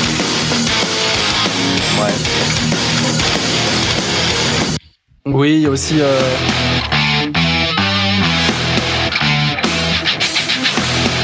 le job, hein. Ministry of Rock euh, chez, euh, chez East West qui est pas mal. ouais. Qui est pas mal, ouais, mais euh, qui demande quand même beaucoup de euh, Ouais, programmation. pour de la guitare, c'est plus facile à, à faire avec une vraie guitare. Quoi. Il n'y a, y ça, pas- ouais. il y a pas 20 ans d'études il pour faut- faire ça. bah, attends, il faut savoir jouer de la Il faut guitare. savoir jouer, il faut savoir la faire sonner, il faut, en avoir une qui sonne bien. de Ah, faire tchouk tchouk tchouk tchouk tchouk avec une guitare bien qu'avec un violon. Si t'as un Marshall MG10, euh, ta saturation va être complètement pourrave. tu utilises des plugins libres. Je suis pas sûr, honnêtement, que ce soit plus facile de le faire faire. Honnêtement, je suis pas sûr. J'ai fait de faire. Je veux, bien, l'exercice. je veux bien euh, le croire pour une guitare. C'est effectivement borderline. Si, si la personne a les doigts, elle peut, elle peut faire le, elle peut faire le job parce qu'une guitare, ça se branche. Et on trouve beaucoup de guitaristes Mais dès, qu'on va en être sur un Oui, les instrument, guitaristes, euh, c'est pas ça qui, est, Ça se qui trouve, manque quoi. en dès, général. dès- dès qu'on va atteindre des, des instruments euh, plus euh, analogiques, euh, effectivement, on, re- on retombe sur la question de la prise de son, de, des- des, des conditions de la prise de son. Donc, si c'est un instrument où tu as, un jack à brancher quelque part, ok. Euh, un violon, euh, ça devient plus compliqué parce qu'effectivement, si tu veux, si tu veux un violon solo, euh, ça va être un peu, un peu délicat bien. encore pour arriver à bien faire sonner. Donc, il faut un bon, un bon violoniste. Un et bon puis, lieu. Et Un puis bon bien poser des, des, des micros. Deux bons micros parce que le violon ça devient très vite extrêmement acide en fait dans le son. Ouais, ouais, très il faut, il agressif faut qu'il si on soit bon dans les, dans les micros. hauts. Ouais. Et puis il faut bien le placer. il Faut, c'est- là, tu commences. Dès que de toute façon tu vas être euh, sur des instruments, je ne sais pas, euh, Asmoth en matière de trompette, si tu fais de la prise de son, tu, vas directement dans un micro, tu fais comment? Ouais, ça m'arrive, mais c'est relativement violent comme truc. Hein. euh, La trompette, c'est. Sinon, tes pas- voisins, euh, entre ta guitare et ta trompette, euh, tes voisins, ça doit pas être les Ah, bonnes Ils sont pas, relations. hein. hein. ils sont clair. pas pendus. T'as ont- fini de nous casser les oreilles Non, mais c'est vrai. euh, pff, je sais Ah, pas. J'ai enregistré du trombone récemment. euh, bon, euh, j'y vais un peu à l'aveugle. Hein, voilà, Alors, je mets j'ai un. un tuba euh, que j'ai joué avec matin, euh, c'était pas mal. Bon, Alors J'ai fait du des triangle jusqu'à 3h du matin. Ok. euh, Je en vous parlant- emmerde. En parlant d'horloge, je Ah vous oui. propose qu'on fasse une petite euh, et dernière pause avant de reprendre sur la dernière partie de l'émission. Euh, Aurine, quel est le, qu'est-ce que nous a préparé en pause? Alors, en pause, nous avons le droit à Meridian Zero de Psychocine. Et c'est parti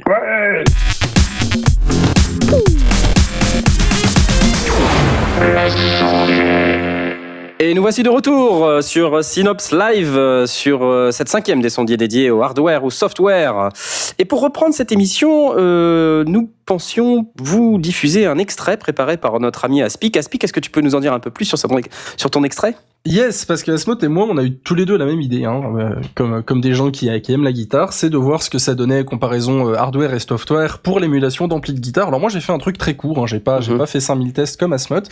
Euh, il va s'alterner euh, quatre, quatre extraits, si on peut dire, quatre, euh, quatre configurations. En fait, qu'il y en a que deux, c'est configuration 1, configuration 2, retour à la 1 et retour à la 2, vous allez entendre, hein, c'est, c'est pas du tout le même son, et ça revient. Alors c'est pas moi qui fais la guitare, c'est pas moi qui l'ai enregistré, c'est un certain Ola Englund, c'est un suédois qui a un band qui s'appelle euh, un band, un, un band, un groupe qui s'appelle Feared, ça s'écrit Feared en français. Euh, c'est assez sympa Feared. parce que c'est c'est bien c'est bien enregistré. Euh, je viens de mettre le, le lien sur Twitter, normalement ça devrait être retweeté, donc c'est une guitare ibanaise pas mal. Euh, alors c'est soit un, soit un Mesa Boogie, soit un Angle l'ampli. Donc voilà, c'est la, la prise de son est très bonne parce que ce monsieur teste plein d'amplis sur YouTube, euh, qui, qui fait vraiment un très bon boulot, donc il s'y connaît pas mal en, en enregistrement de guitare. Donc ça alterne son son avec le son de, ces guitares euh, en, en DI qui met, qui à disposition sur internet que moi j'ai refoutu dans mes petits plugins magiques alors que c'est que du gratuit. Hein. J'ai fait du, du Lepou et du, du TSE pour euh, qu'on voit la différence entre les deux, pour voir. euh, on pouvait participer par Twitter, dire si vous préférez le 1 ou le 2. Vous allez entendre, hein, c'est en premier, en deuxième et en repremier, en deuxième. Ce que vous préférez, ce que vous paraissez être le plus réaliste, si vous avez cru deviner lequel était lequel, etc. Voir un peu ça, s'il y a vraiment une réelle incidence ou pas. Voilà. On écoute.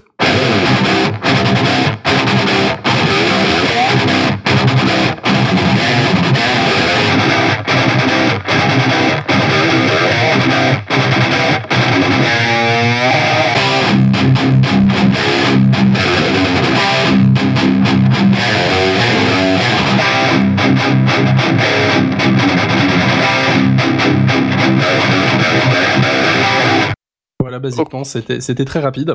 Un peu plus violent que Asmoth. Et c'était très intéressant. Alors, est-ce que vous avez des... euh, des- Vos des- gosses vont adorer ça. Moi, j'aimerais bien réécouter si c'est possible. Tout à fait. C'est Non, tout à mais fait je dis ça possible. pour, pour, pour, euh, pour- je dis ça pour, pour rire. Ah, c'était de l'humour. Non mais alors en fait, vas-y, alors raconte-nous. Donc en gros, qu'est-ce qu'on a vu là comme euh, comme différence? C'était l'idée, c'était euh, lequel on préfère, c'est ça? Lequel, euh, bah, je sais pas, lequel vous pensez être le vrai? Alors sachant que j'ai fait, j'ai fait relativement attention de déjà faire une bonne émulation et de, de garder un peu le, le même style de, de son. J'ai rajouté un peu de plate reverb pour avoir de la plate reverb comme l'enregistrement. Mhm. Euh, le- lequel vous paraissait le plus classe, le plus réaliste, euh, en vrai quoi? Je me rappelle Réaliste, plus. c'était le deuxième. Ouais, j'aimais bien le deuxième. Hmm. On va se le repasser, d'accord? On va se le repasser. C'est parti.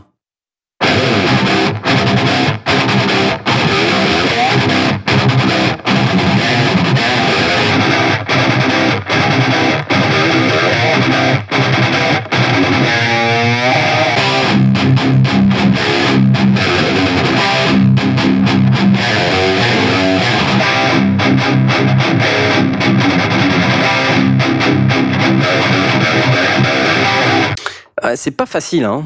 C'est pas facile. Alors, vous, avez bien deviné. Alors, vous avez pas entendu, mais ils ont, ils ont parlé, ils ont délibéré. Apparemment, il y en a qui préfèrent le premier, mais euh, sans réellement le préférer. Il y en a qui identifient le deuxième comme étant le vrai, et c'est effectivement le cas.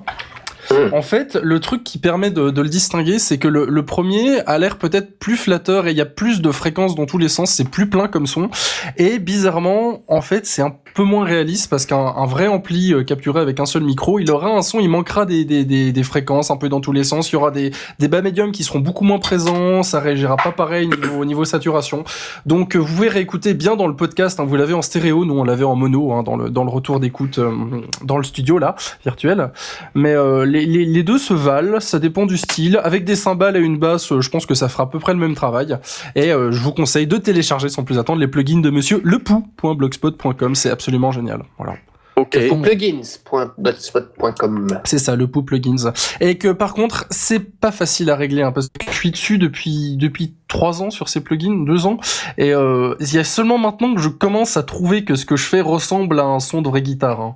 Et c'est ça, ça vraiment, ça prend vraiment un temps d'apprivoisement, de comprendre comment ça régit, de mettre, de mettre les, les bonnes euh, émulations de haut-parleurs derrière, parce que c'est aussi extrêmement critique, parce que le, le réalisme de ta, de, de comment ton haut-parleur réagit en vrai, euh, joue beaucoup aussi sur le son de guitare, se- selon la marque des cabinets, le, le micro, le placement de micro, et euh, à reproduire en vrai, ça, enregistrer un vrai ampli, c'est également très très dur. Donc, euh, à part si on a vraiment beaucoup de temps à passer euh, auprès d'un ampli avec un micro à chercher toutes les positions, le bon son, etc., c'est généralement plus simple d'utiliser un plugin.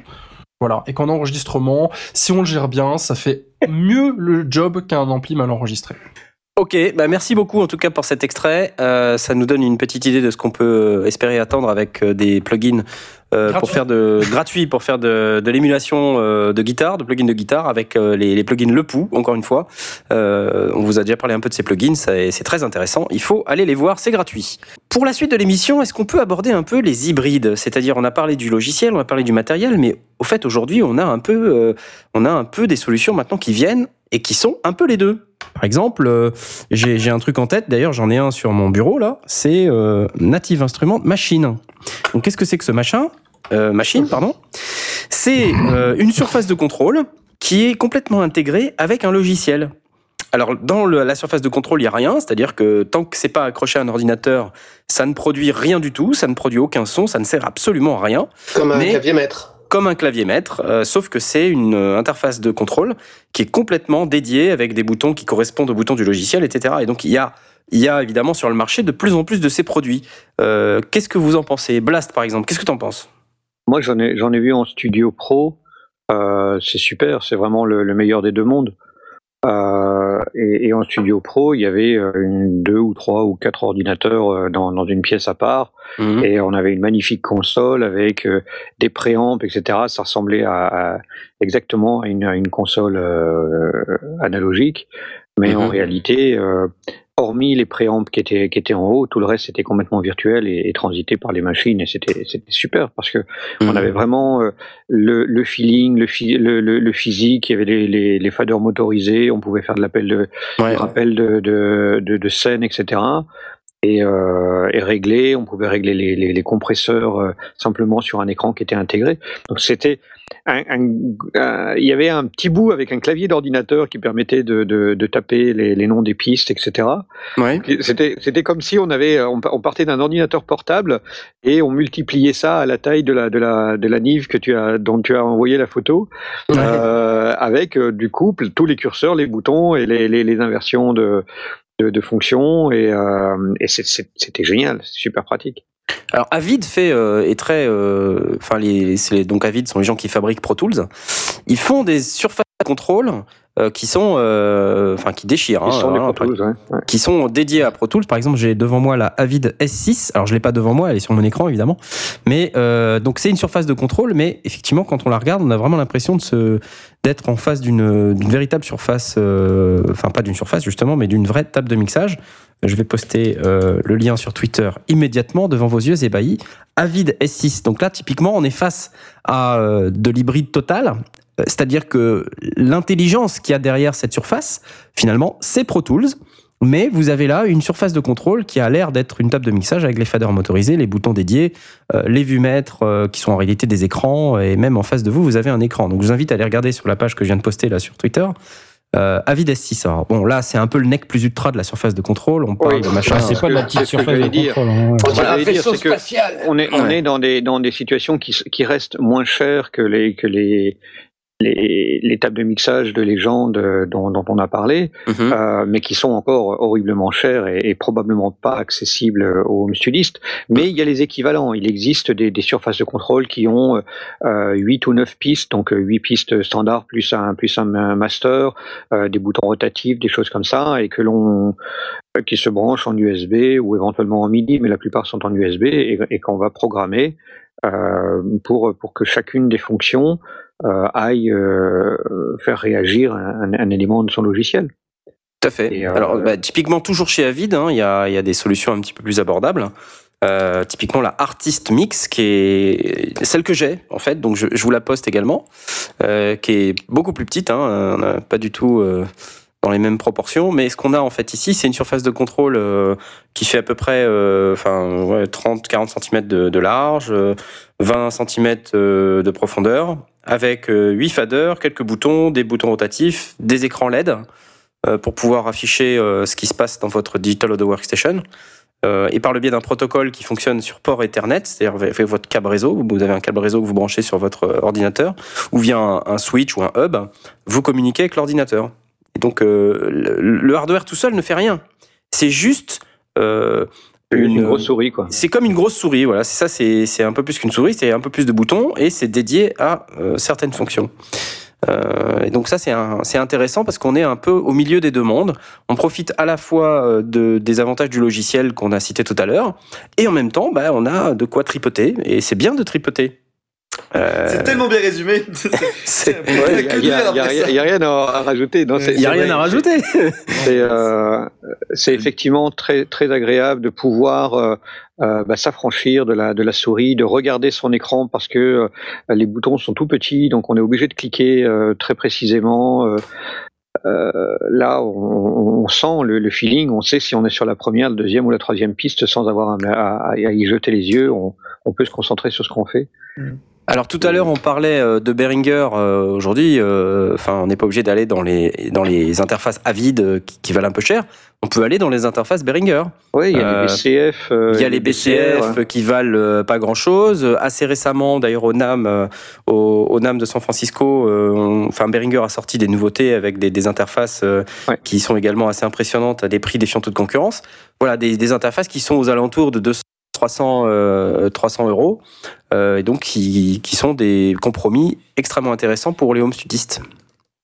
Il y a, il y a aussi la, la surface de contrôle Mackie, je crois, hein, la, la Mackie Control, tout simplement. La Mackie Control, exactement, Ouais, mais qui est un peu plus cher une que la Behringer. Oui, oui, oui, c'est une référence euh, en matière de surface de contrôle. Euh, voilà. Euh, Qu'est-ce qu'on peut citer également d'autre dans le monde du, de l'hybride? Euh, On parlait tout à l'heure des, des guitarres et des simulations de guitare. Ah, il y a Euh, les pods, enfin, toute il y a les pods, ouais. Exactement. Ou les Variax. Que, donc, t'en as, toi, une Variax euh, Blast Moi, j'ai une Variax, une Variax, et j'ai un pod, et effectivement, Hmm. bah, ça, re- ça rejoint le, le, le point de vue de. Euh, J'ai euh, des chouettes guitares, donc j'adore, euh, dont, dont j'adore me servir. Il y a un toucher, il y a un feeling, il y a une fierté, il y a, il y a, il y a clairement un, un vrai plaisir à avoir une vraie Fender dans les mains. Euh, mais euh, c'est bien aussi d'avoir une Variax pour pouvoir jouer toutes les autres guitares que je possède pas, euh, parce que j'ai plus assez de place sur mes murs. Et, et donc euh, voilà, mais une, une Variax, ça, ça émule, je sais pas, 30 ou 40 guitares différentes. Un pod, ça émule 25 amplis, une quarantaine de pédales. Enfin, c'est c'est ex- c'est Mm. extraordinaire. Ouais. Et, et sans avoir le problème de, de, de nouveau peut-être un, autre, un autre élément, c'est que non seulement il faut des pédales, mais il faut tous les câbles, il faut les alimentations. Euh, les, les câbles, en général, des espèces de câbles courts qui, qui, qui se branchent d'une pédale à l'autre. C'est des daubes intersidérales qui finissent toujours par se planter. On a Mhm. toujours un problème dans, dans cette jack-là, c'est une catastrophe. Euh, là, euh, tout est tout est à l'intérieur. euh, on peut préparer euh, ses, ses, ses presets. euh, c'est pour pour quelqu'un qui fait du baloche. Euh, qui veut passer du rockabilly à, à, du, à du, rock plus dur ou, ou faire de l'indochine ou du funk ou des trucs comme ça. Il a une variax et un pod, il, fait tout, il est le roi quoi. Mm. Et le tout branché dans la console, envoyé avec. Il faut quand même qu'il sache jouer les différents styles. Il faudra, il faudra qu'il qu'il en tienne compte, effectivement. C'est aussi important que le matériel, parce que quelqu'un qui maîtrise vraiment tous ces styles et qui reste sur une, une Les Paul, sur un Marshall, euh, pourra réussir à donner aussi une bonne impression. Euh... Je, je dis je dis pas le contraire. Non, mais, euh, quoi, voilà. je, je, dis pas je dis pas le contraire. Évidemment, il faut les doigts et évidemment, il faut aussi jouer euh, tel, tel que. Mais mais forcément, si t'as une si as une guitare, même jouer la, la Variax, elle est elle est une, une, une 12 cordes acoustique ou une ou une 6 cordes acoustique. Euh, c'est génial. Cool. on sait que la, la prise de son d'une jouer euh, et même à jouer d'avoir toutes les cordes ah, sur les doigts, c'est c'est c'est c'est super difficile à, à prendre en live. C'est des, des, des, des guitares acoustiques en live, c'est des ni à l'arsène. Là, c'est pareil, tu, tu, bascules et puis tu, tu fais ton morceau euh, en 12 cordes et puis ensuite tu, tu renvoies un, un, rockabilly ou je sais pas quoi. C'est très pratique. Alors ça veut pas dire que euh, le, le, le, guitariste va pas avoir sa guitare de prédilection, de son style de prédilection en plus et peut-être en d'ailleurs en, en, backup éventuellement euh, et qui sera pas capable de sortir tous les tous les styles correspondants. Mais faut vraiment imaginer et, tu rajoutes à ça le fait qu'il va pas trimballer un rack de guitare qui risque de se faire voler dans la camionnette pendant qu'il est en train de d'aller casser la croûte, euh, des, des, amplis à trimballer euh, sur la scène de, alors que la, la rampe d'accès euh, a été a été cassée du, du gel de l'hiver dernier. Enfin, c'est tous les problèmes qui sont super vécus et qui fait qu'on se casse le dos euh, de, de, de, de gig en gig.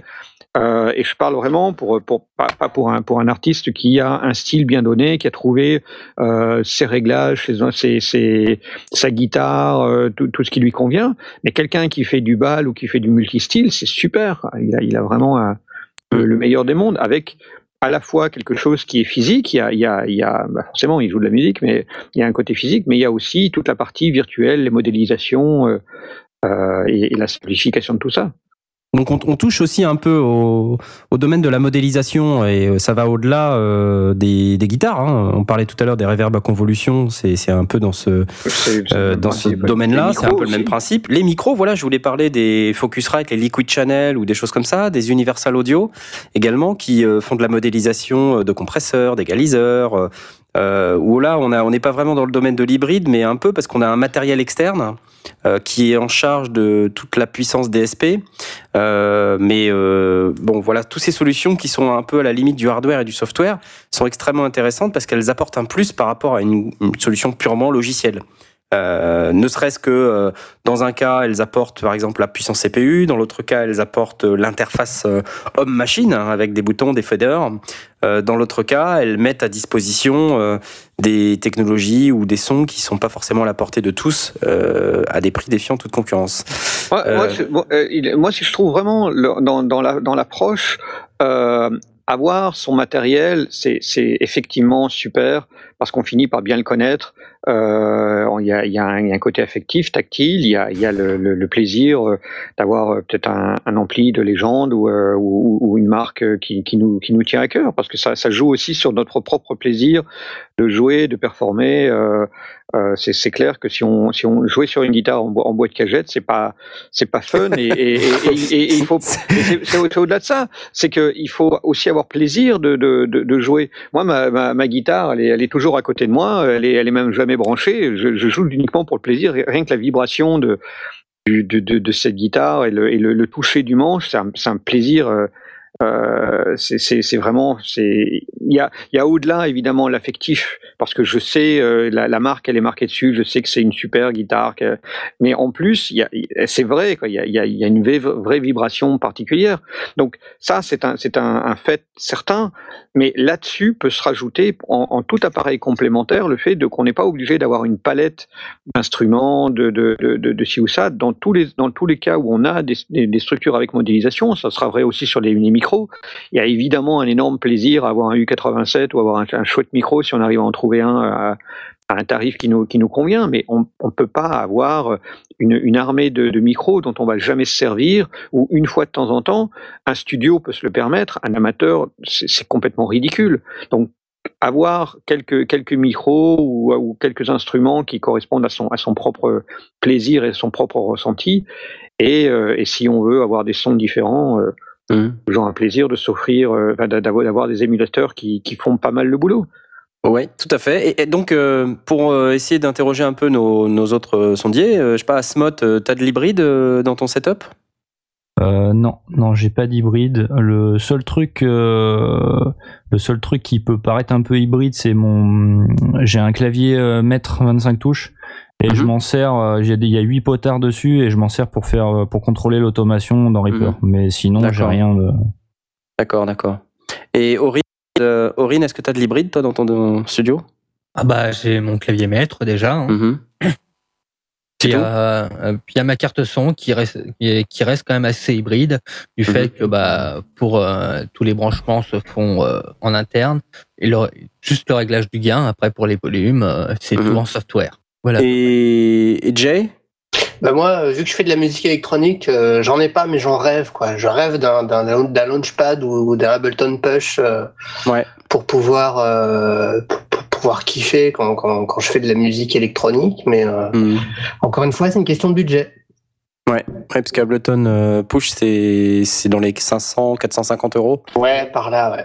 Quelque chose comme ça. Donc pour, pour ceux qui connaissent pas, c'est le l'interface euh, dédiée d'Ableton, euh, donc qui est fabriquée directement par Ableton et qui est complètement intégré. C'est c'est un peu comme le Launchpad, mais c'est fabriqué par Ableton et il y a un peu plus de fonctionnalités. Voilà, c'est beaucoup plus grand. Il y a beaucoup plus de touches pour euh, contrôler absolument toutes les euh, bah, tout- tous les, les potards qu'il y a dans le logiciel Ableton Live. Mm. Et, euh, mais voilà, c'est ça reste encore trop cher pour moi. Mais Ouais, ouais, mais là on est on est complètement dans le, dans le domaine de l'intégré. euh, donc c'est la boîte en elle-même, elle fait rien du tout, elle sert à rien quand elle n'est Ouais. pas branchée à l'ordinateur. Euh, mais quand elle est branchée à l'ordinateur et que le logiciel euh, Ableton Live tourne, bah il reconnaît l'interface et là on peut contrôler le logiciel entièrement sans jamais regarder l'écran, sans jamais toucher la souris. c'est ça. C'est ce qu'ils ce disent. Ok, euh, donc je pense que là, voilà, on est, on a bien couvert, hein, il me semble, euh, on a une, un panel de solutions donc euh, qui vont à la fois du complètement logiciel. euh, on a abordé les, avantages du, hardware et là, on se rend compte que finalement, faire la convergence des deux, c'est peut-être la solution. C'est en tout cas une, une des solutions et qui est plutôt satisfaisante au regard du fait qu'elle apporte les avantages des uns et des autres. Euh, puis bon, évidemment, elle vient avec les inconvénients des uns et des autres, mais il faut souffrir pour être beau. Il faut pas le faire au pif, faut savoir pourquoi on l'a fait, pourquoi on préfère plutôt le faire en hardware plutôt qu'en software. euh. Je pense. Il y a un, un monde euh, qui commence à, à monter un peu sur le périmètre euh, musical euh, et hardware, c'est les, les tablettes, et en particulier les iPads, les logiciels musicaux sur les iPads. On a parlé rapidement lors d'une précédente émission de logiciels de contrôle, on a parlé un peu de conducteurs, on a parlé de Touchable ou de Lemur. Euh, qui sont des, des surfaces de contrôle tactile qu'on peut paramétrer entièrement sur son iPad, très pratique. Euh, donc regardez un petit peu dans les précédentes émissions sur le site des sondiers pour euh, euh, voir euh, avoir les liens vers ces euh, vers ces logiciels. Finalement, là, on est on est encore plus dans l'intégré et en même temps, c'est du complètement logiciel, mais on a quand même cette relation physique avec les boutons qu'on peut créer sur sa tablette. Donc c'est là, on rentre encore dans une autre catégorie. euh, C'est l'hybride inversé en fait. C'est-à-dire que C'est ça. C'est pas du hardware qui fait pas mal de software, c'est du software qui essaye de d'émuler du hardware avec euh, les tablettes. Moi franchement j'ai essayé de bidouiller là justement avec euh, tous les trucs qui sont à base d'OSC, enfin de, de tous ces machins là qu'on peut utiliser pour contrôler les trucs à distance. C'est extrêmement agréable. Enfin on n'est pas à avoir la magie du fader là qu'on peut qu'on peut Ouais. monter descendre. non il y a pas ça, mais on a quand même euh, quand même c'est- cette, euh, ça- on a quand même la- le côté agréable de, euh, bah, tu tu t'appuies, paf, ça réagit directement, t'es pas obligé de te trimballer ta souris ou ton clavier. Mais même, il y, a des- il y a des instruments nouveaux qui, qui apparaissent de plus en plus. Le claviériste de Dream Theater utilise une application qui est lui-même conçue pour, euh, pour faire des, des sons de synthé euh, en Oui, le Morphwiz. Voilà, le Morphwiz. Et Je tu passes ton doigt sur, euh, sur l'iPad. Bon, si t'as un iPad, moi j'en ai pas, c'est, voilà. Ah, j'en ai- sur iPhone. Sur iPhone, sur iPhone, ouais, mais c'est plus petit, on est, on est moins précis, mais c'est, c'est assez sympathique parce qu'on balade son doigt sur l'écran, selon comment on le balade, où on le balade, ça modifie le son, et apparemment c'est utilisable en live, en concert depuis, euh, C'est ça, de- devant, devant 5000 personnes, et ça marche très bien. Et c'est un peu comme le Chaos Pad, qui est un peu le, le son signature Ah ouais, de, ouais. de, de Muse, est très utilisé. Et on peut réellement faire des, des effets, surtout pour Voilà. faire des, des sons un peu d'ambiance qui évoluent lentement au fil du temps. C'est beaucoup plus intuitif que de le faire avec, euh, avec la, les bolettes du clavier ou les touches, je trouve. Morphwiz euh, sur Si- wisdommusic.com. si- J'ai posté le lien sur Twitter. Ça. Euh, Il y a une un vidéo bon de Jordan Rudess euh, qui, qui joue euh, Somewhere Over the Rainbow. C'est euh, rigolo à regarder. si vous avez du temps à perdre. C'est- Ça reprend un peu le principe du thérémine où tu bougeais ton, ta main entre, Ouais, deux antennes et ça Ouais, te c'est à peu près ça. Ah oui, ce truc-là. C'est ça. Si Exactement. vous aimez la barbe.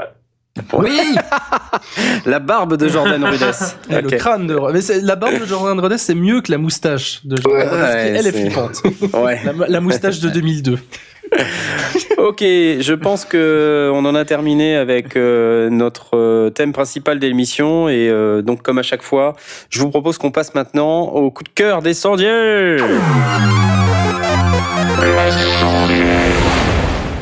Alors on a des coups de cœur comme à chaque fois et euh, donc pour vous pour commencer, on va on va démarrer par Blast euh, aujourd'hui. Ce sera rapide, c'est euh, un, un site, euh, c'est un blog qui s'appelle bruitage.be, bruitage au pluriel. .be. Et euh, c'est un blog qui est pas très très actif, mais qui est spécialisé dans les dans les bruitages et qui a euh, peut-être un post tous les deux mois, mais il y a un flux RSS, donc euh, moi je, suis abonné dessus, comme ça j'apprends quand il se passe quelque chose, bah, je, je suis mis au courant.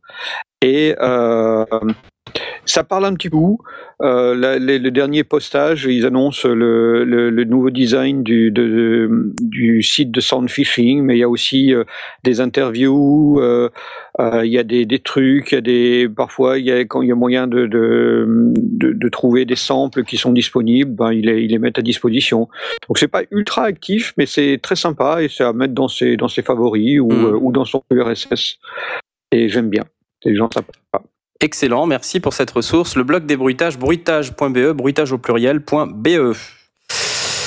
Euh, coup de cœur suivant, Jay. Eh ben, toujours pour rester dans les bruitages, euh, moi j'ai un coup de cœur pour freesound.org.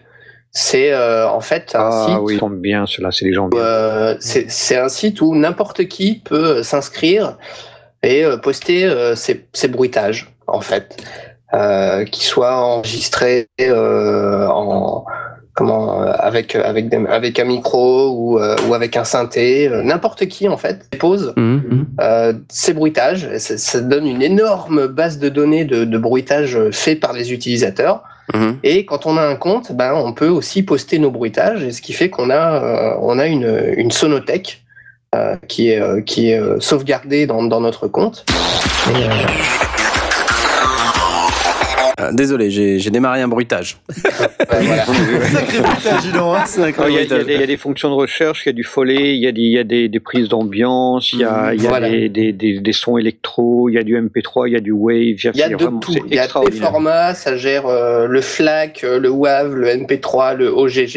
euh, Et il y a, et il y a C'est- des nuages de, de, de, de sélection euh, qui permettent de retrouver, enfin de trouver un bruitage. Moi, je, m'en sers assez régulièrement pour les sagas MP3, c'est très très pratique. Et il y a un forum aussi euh, avec une communauté super active. euh, où, si jamais on trouve pas un bruitage, eh ben on peut demander sur le forum. euh, voilà, je cherche tel bruitage. Qui c'est qui peut me le faire? Et puis dans les 48 heures, euh, quelqu'un euh, peut te répondre en disant, ben voilà, j'ai fait ça hier soir. Tiens, est-ce que ça te plaît Euh, Est-ce que tu veux que je le refasse Euh, Voilà. Et c'est là-dedans que je me fournis et c'est là-dedans que je sauvegarde. euh, Oui, c'est très réaliste. Hein, c'est- Ouais.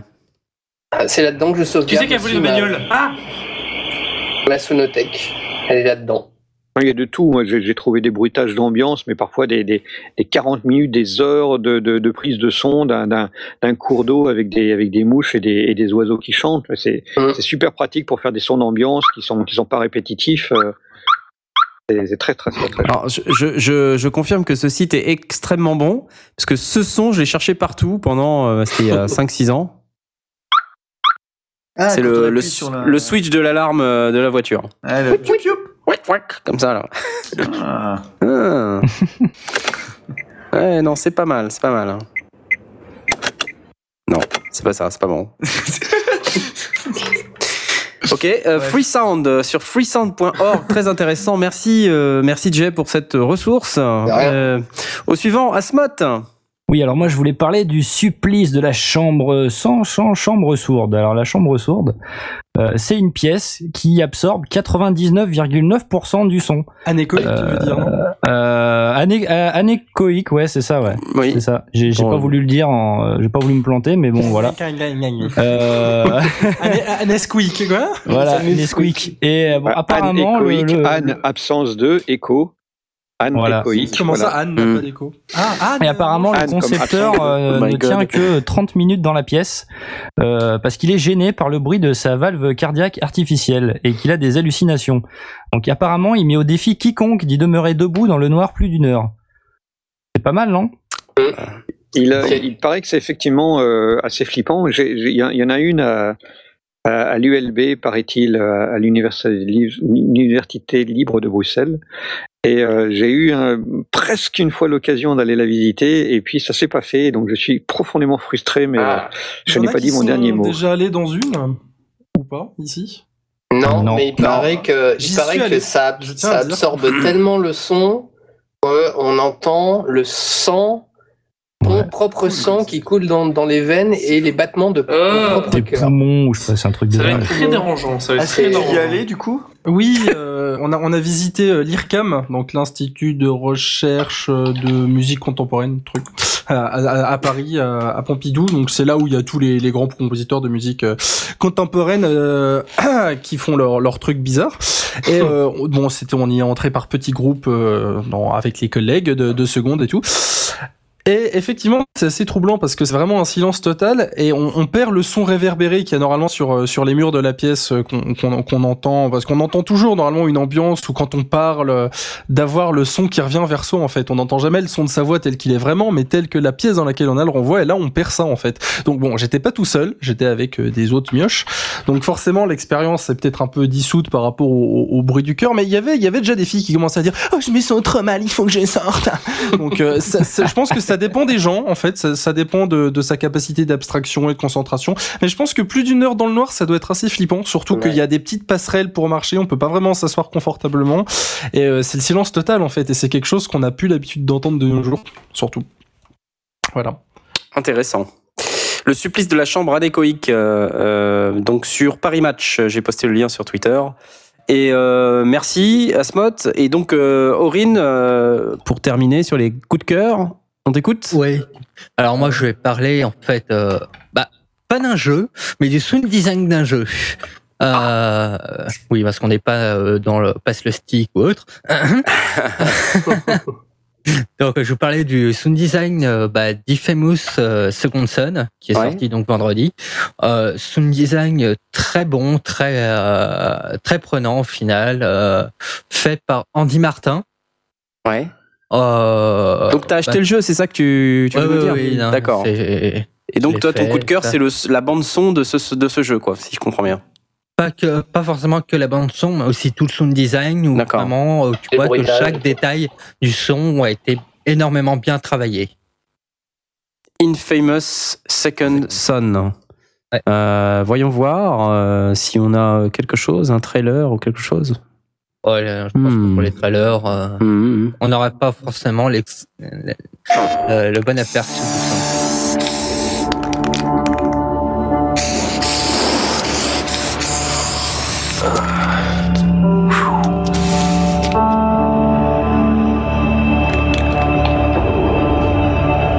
You have any idea how embarrassing it is for me to keep arresting my own brother je over and que over again? aurais, euh, Stop arresting your brother over and Bon, enfin en tout cas, euh, ça a l'air Le joli. sound design a l'air super cool. mais, euh, Ça a l'air joli. Non, Bah, déjà, le bruit, le bruit de la bombe est très sympa. oui, c'est très très.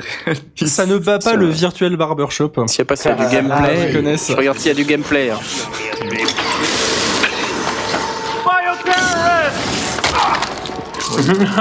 Juste au son, ça. Ça, c'était un, Alors, un pamplemousse écrasé. Alors, de Alors, l'eau de coco, pamplemousse. je l'ai pas testé au casque mais il paraît qu'au casque le son est vraiment euh, très très bon Alors là, vous l'entendez en mono, chers auditeurs. hein. Oui, hein, Ouais, c'est peut-être pas forcément les meilleures conditions parce que dans Synops Live, on, On perd la, la Ah. psychoacoustique Ouais, du truc, je pense. la stéréo Ah ouais, non, on perd la stéréo hein, parce que parce que Et donc, notre le grand chevalier blanc du logiciel libre n'a pas encore patché Mumble pour que ça passe en stéréo. Mais j'y travaille. Ouais. Naze. En tout cas, merci Aurine. Donc, euh, si vous avez euh, une PS3 ou une PS4 plutôt, euh, achetez-vous Infamous PS4, Second ouais. Sound euh, pour euh, pouvoir écouter cette magnifique bande de son euh, et Ah, les bruitages le sound aussi. design. euh, même le jeu est, sympa. hein. Le jeu est très sympa, oui. Donc, Magnifique. Ok, donc on en a terminé avec les coups de cœur. On va passer à cette rubrique honteuse euh, que Mhm. tout le monde déteste.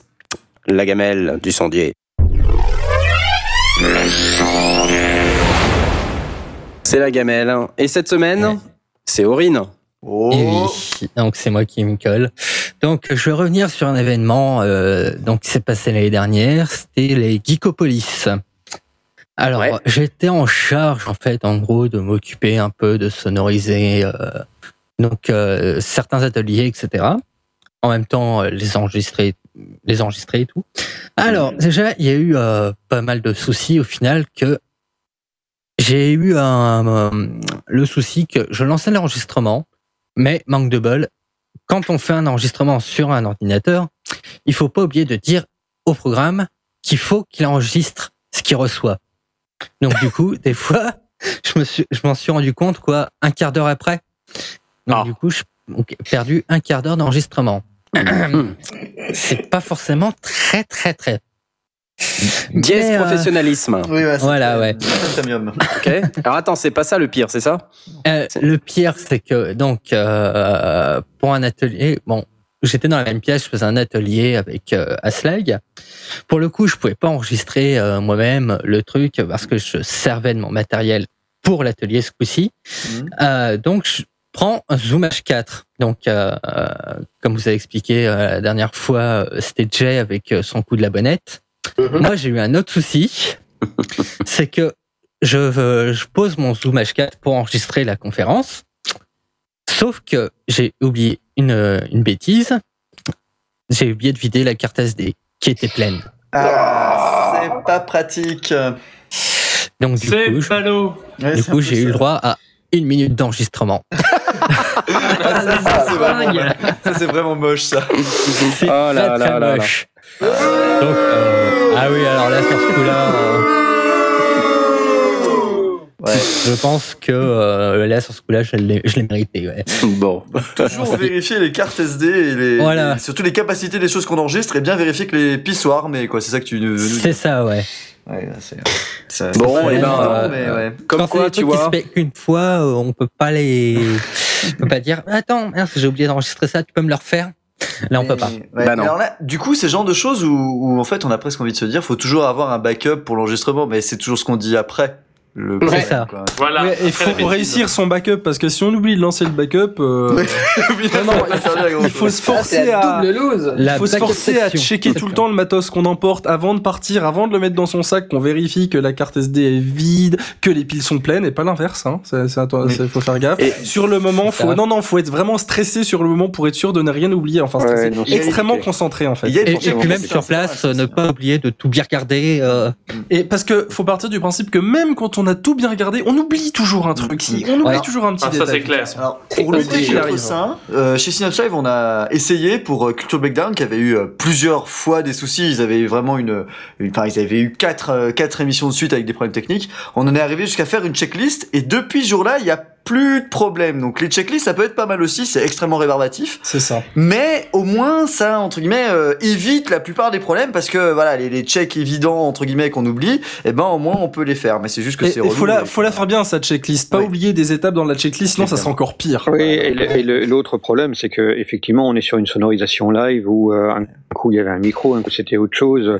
Donc euh, le, le, le sondier est pas euh, peinard derrière sa console à surveiller ses vues-mètres. Il, y a- il fallait euh, Et prévoir plein de backups, euh, plein de câbles c'est- c'est- inutiles. C'était forcément compliqué parce que on était on n'était pas dans un on n'était pas dans notre cadre, on n'était pas dans euh, il y, a, il y a la fatigue aussi qui se s'accumule parce que t'as Aurine qui a quand même passé euh, deux jours entiers euh, la fatigue est l'ennemi du sondier. Hein. Ouais, c'était- Euh, C'est Oui, quand oui, on n'a pas de checklist et que on est dans l'urgence et que on démarre un truc, c'est On a la obligé on fait fatigue auditive en bonus. Ça, c'est surtout quand- génial, ça. Surtout quand tu arrives sur place, tu te fais Ah merde, j'ai oublié tout ça.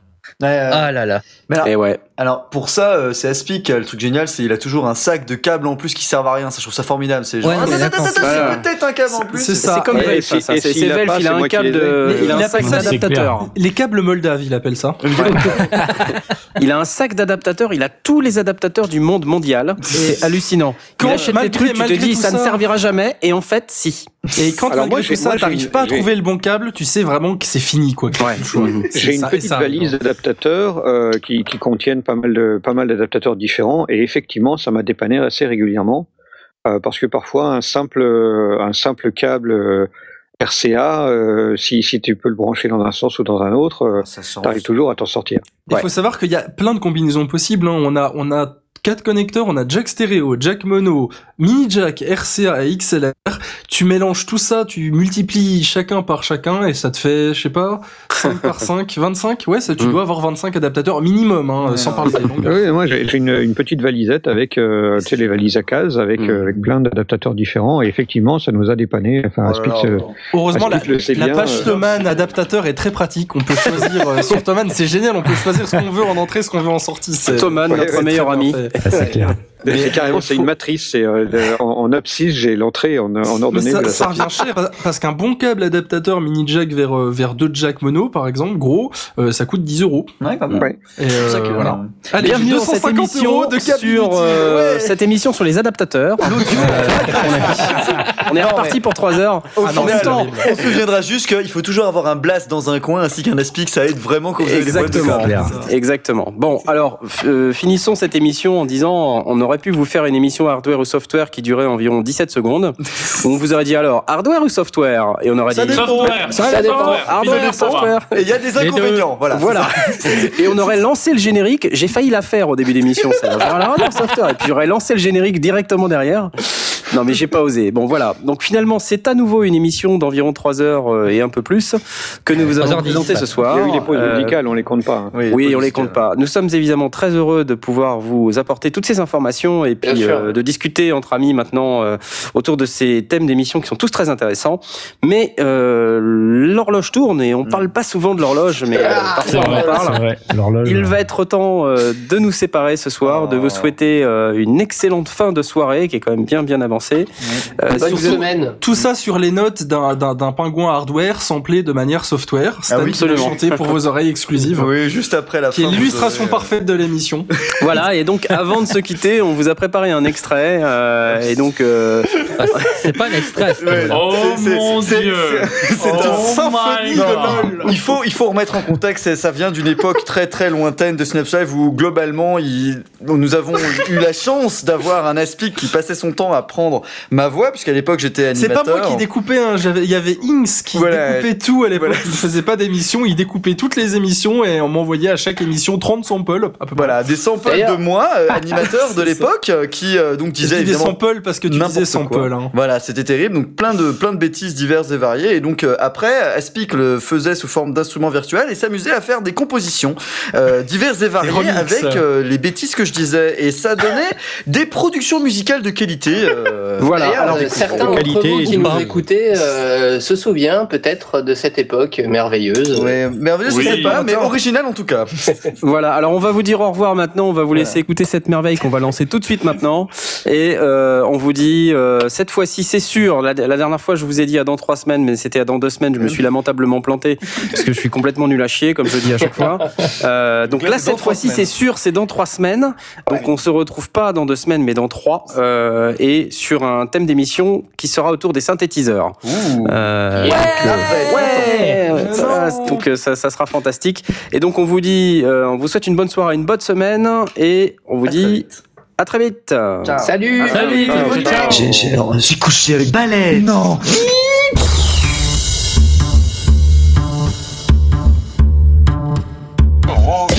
Cent mille, cent mille, cent mille, cent mille, cent mille, cent mille, cent mille, cent mille euros.